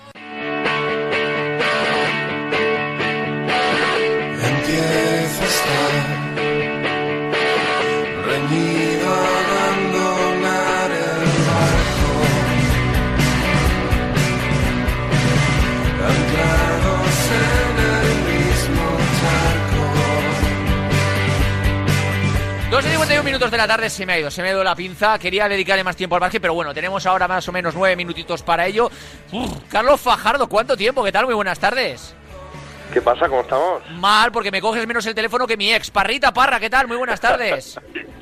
Muy buenas tardes, Luco, ¿qué tal? Eh, pero Parra y Sergio Llebre, Sergio Llebre, ¿qué tal? Muy buenas tardes. Hola, Luco, ¿qué Estos tal? que sí que son fieles, claro que sí. Oye, chicos, eh, mañana Olimpia Milano en La Fonteta. Mm, sensaciones, ¿creéis de verdad que va a remontar esos dos partidos el Valencia Basket y se va a poder colar en la siguiente ronda de la Euroliga? Hombre, pues debe hacerlo, ¿no? Tiene que empezar ya a, a- a- Bueno, ya hemos pasado el inicio de temporada, ya vale, sí, hemos tenido rachas buenas, rachas malas, pero después de escuchar a los dos directores deportivos el otro día, yo creo que si de verdad quieres estar en el ajo, tienes que empezar a, a sumar victorias importantes. Y este fin de semana, primero el viernes Euroliga y el domingo ACB, tienes que ganar. Sí, yo pienso igual. Además, eh, se ha salido un poquito ya de la dinámica de esta de doble jornada Euroliga que estaba asfixiando a todos los equipos en general. Y han habido cuatro días para descansar. Yo creo que de, de domingo a, a viernes habrá habido tiempo para entrenar, para que los nuevos se puedan adaptar un poquito más al sistema de- del equipo y demás. Hay por ahí que tiene algo de viento, ¿eh? O sea, vamos a ver si, si puede dejar, uno, de soplar el viento, porque ya va bien, que ayer en Mestalla, cuidado, y dos, si alguien se puede refugiar, mejor. Eh, había hablando alguien, por favor. Eh, sí, yo nada, eso que no sé si será Carlos o, José, pero bueno, eh, que quería decir que Olimpia Milán está un partido por debajo de Valencia, eh, va a venir aquí con todo para ganar. Eh, tienen un plantillón, aunque estén en horas bajas como el año pasado, y, y- y tienen eh, en la pintura gente muy potente, además de los eh, Meli, Mirotic, demás. Entonces yo creo que va a ser una asignatura muy muy grande para dos ex Olimpia como son Pangos y, y Brandon Davis, justamente. Eh, Bueno, Sergio, yo creo que Valencia mañana tiene que dar un golpe a la mesa, tiene que cambiar la dinámica de dos rotas en Euroliga, de malas sensaciones en partidos de casa y mañana es un buen día. Eh, viene Milán, que va por detrás de la clasificación y es eh, buen momento para que la Fonteta y el equipo vuelvan a coger esa sintonía de unión. Eh, chicos, em, os voy a hacer una pregunta que para mí es importante. Vosotros sois, porque aquí ha habido una movida que yo mm, he tenido la sensación de percibirla en redes. ¿Vosotros sois Team Hermanson o Team Pangos? A ver, mm, mm, yo creo que no mm, son eran compatibles. No te vas a mojar, eh, amigo. No te vas Pero, a mojar. no, no, eh. sí, sí, voy a mojar. me mojo. Ah. Pero al final, si queremos efectivamente ganar partidos y estar en la parte de arriba de, de la clasificación, necesita gente que te, que te rinda. Y, y en los últimos dos años, Martín Germason juega 30 partidos y el- las medias no, no superan los tres puntos. Entonces, claro, está muy bien y es cierto, oye, mm, eso cuesta mucho encontrarlo a este nivel. Jugadores que estén comprometidos y totalmente asimilado eh, lo que es el club y la idiosincrasia, eso está claro pero al final necesitas puntos y necesitas jugadores que te sirvan. Y el caso de Pangos, en teoría, y el partido del último partido que, que jugó ya lo demostró, es un jugador que viene a aportar desde ya y que encima tiene muchas ganas de, volver a jugar, de, tener protagonismo y de tener un poco escaparate en, en Euroliga. Entonces yo creo que, desgraciadamente, por, por todo lo que ha aportado al club y a la familia Taroncha, podemos decir así, Martín Gemerson, pues eh, no nos podía aportar y en el caso de Pangos, pues es un tío que viene a aportar y que necesita aportar, además. Sí, yo pienso como, como ha dicho Carlos, eh, esto es deporte profesional. Eh, Martín ha, ha crecido mucho en Valencia, ha hecho crecer y lo ha demostrado su amor por, por este club, pero es verdad que con la llegada de Kevin eh, yo creo que, que nos va a aportar más de lo que ha aportado Martín, porque al final el deporte profesional y las lesiones pues no son compatibles. Sí, los contextos son muy muy importantes en el baloncesto, bueno, en el deporte en general. Eh, Empezamos la temporada pensando que iban a ser Chris Jones, Martín y Ferrando, y al final Martín acabó siendo el cuarto base por unas y por otras, y es verdad que Pangos, como dijo Arbalejo, estaba en pretemporada ahora mismo porque llevaba dos meses sin poder competir eh, como toca, pero es un jugador diferencial que ha estado cobrando unas millonadas y ha estado en el top de salarios eh, en la Euroliga y con razón, en Salguiris, en Zenit, en, Milán no tanto, evidentemente, se ha salido, es un jugador diferencial y si se coge, y si coge ritmo en Valencia puede ir muy bien. La diferencia con Martín, pues, pues se puede notar, sí. Eh, quiero haceros la última, eh, importante. Dijo Luis Arbalejo en la última rueda de prensa que los jugadores extranjeros no, se, no, no entendían por qué se aplaudía a las, a las canastas rivales y, y se les pitaba a ellos. Es decir, ¿está siendo tremendamente exigente la Fonteta para vosotros? A ver, a ver, es cierto que la Fonteta siempre ha sido un campo exigente, igual que pasa en, Mestalla, igual que pasa en el Ciudad. O sea, al final somos muy exigentes con nuestros deportistas. No sé si porque quizá pensamos que tenemos más derecho a opinar del que toca y que a lo mejor el, el rol de animar no nos está asumiendo. Sí que es cierto que si echas la vista, la vista atrás y te vas a la, Euro, a la Eurocup de 2012, te vas a la Eurocup de 2010, te vas a la temporada de Euroliga con Pesic, eh, el pabellón era totalmente, bueno, o, o la propia liga de Pedro Martínez, el pabellón totalmente naranja, cada partido una locura, todo el mundo animando. Ahora sí que es cierto que se remite a cuando las cosas van muy bien, se anima mucho, la gran animación cuando se acuerda anima también un poquito y poco más. Sí que es cierto que eh, no es el sentir de, todo, de, toda, de toda la fonteta el criticar, el señalar, etcétera, pero sí que es cierto que ahora parece como que, la tendencia, sobre todo en redes, es más a señalar, a pegar palos que el decir, hostia, vamos a animar, vamos a, a mover, vamos a hacer piña. Eh, chicos, os pido brevedad porque quedan dos minutos de, de programa. Dale, eh, Parrita o Sergio Yebres. Yo, yo pienso igual que Carlos. Esto aquí, si yo siempre lo digo, en Valencia somos muy falleros. Cuando la, la falla va bien, Hombre, en Valencia eso- tú también, ¿eh? Tú también, Parra. Sí, sí, no, bueno, pero yo, yo ayer también me Ah, no, lo digo, lo digo porque... y no, y no me fui. Pero el- la frontera tiene que animar. Luego nos quejamos y, y flipamos con los vídeos en el marketing Carpena, en Casa de Basconia. Eh, pues es que esto es lo que hay que hacer y es lo que hay que fomentar en la Fonteta. Hay que estar con el equipo a muerte. Luis lo dijo, lo dijo el otro día, igual no de las mejores palabras posibles, pero lo dijo que el equipo y la Fonteta tienen que estar durante los 40 minutos en unión y luego que ya, ya veremos qué pasa. Si hay que pitar, hay que pitar, eso ya se decidirá al final del partido. Pero creo que tenemos que crear un ambiente de unión entre eh, plantilla y afición que sería la clave para conseguir los objetivos. Sergio, muy, muy rápido. 10 segundos, por favor.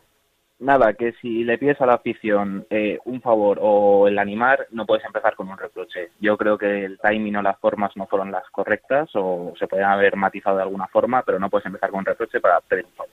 Eso es lo único. Qué grande. Sergio, Parra, Carlos, de verdad, que ha sido un placer que estéis con nosotros. Próximo día, de verdad, cuando lo presente yo, igual de aquí al 2030, eh, os doy más tiempo, os lo juro. Gracias de verdad a los tres, ¿vale? Un abrazo. Recordar que hoy sobre las seis más o menos el Pipo baraja en la pizarra de Quintana con Miguel Quintana. Hoy 6 de la tarde el Pipo baraja en la pizarra de Miguel Quintana. Vamos, venga, el técnico del Valencia. Y mañana a partir de la 1 y 5 más directo Marca Valencia aquí en Radio Marca. Gracias Pascu, excelente trabajo. Que paséis una gran tarde, noche de jueves estamos, ¿no? Sí, de jueves. Adiós. Últimamente pienso demasiado en mi padre y en todo ese tiempo que nos ha faltado padre su ejemplo de roca contra el viento. He sido complicado desde la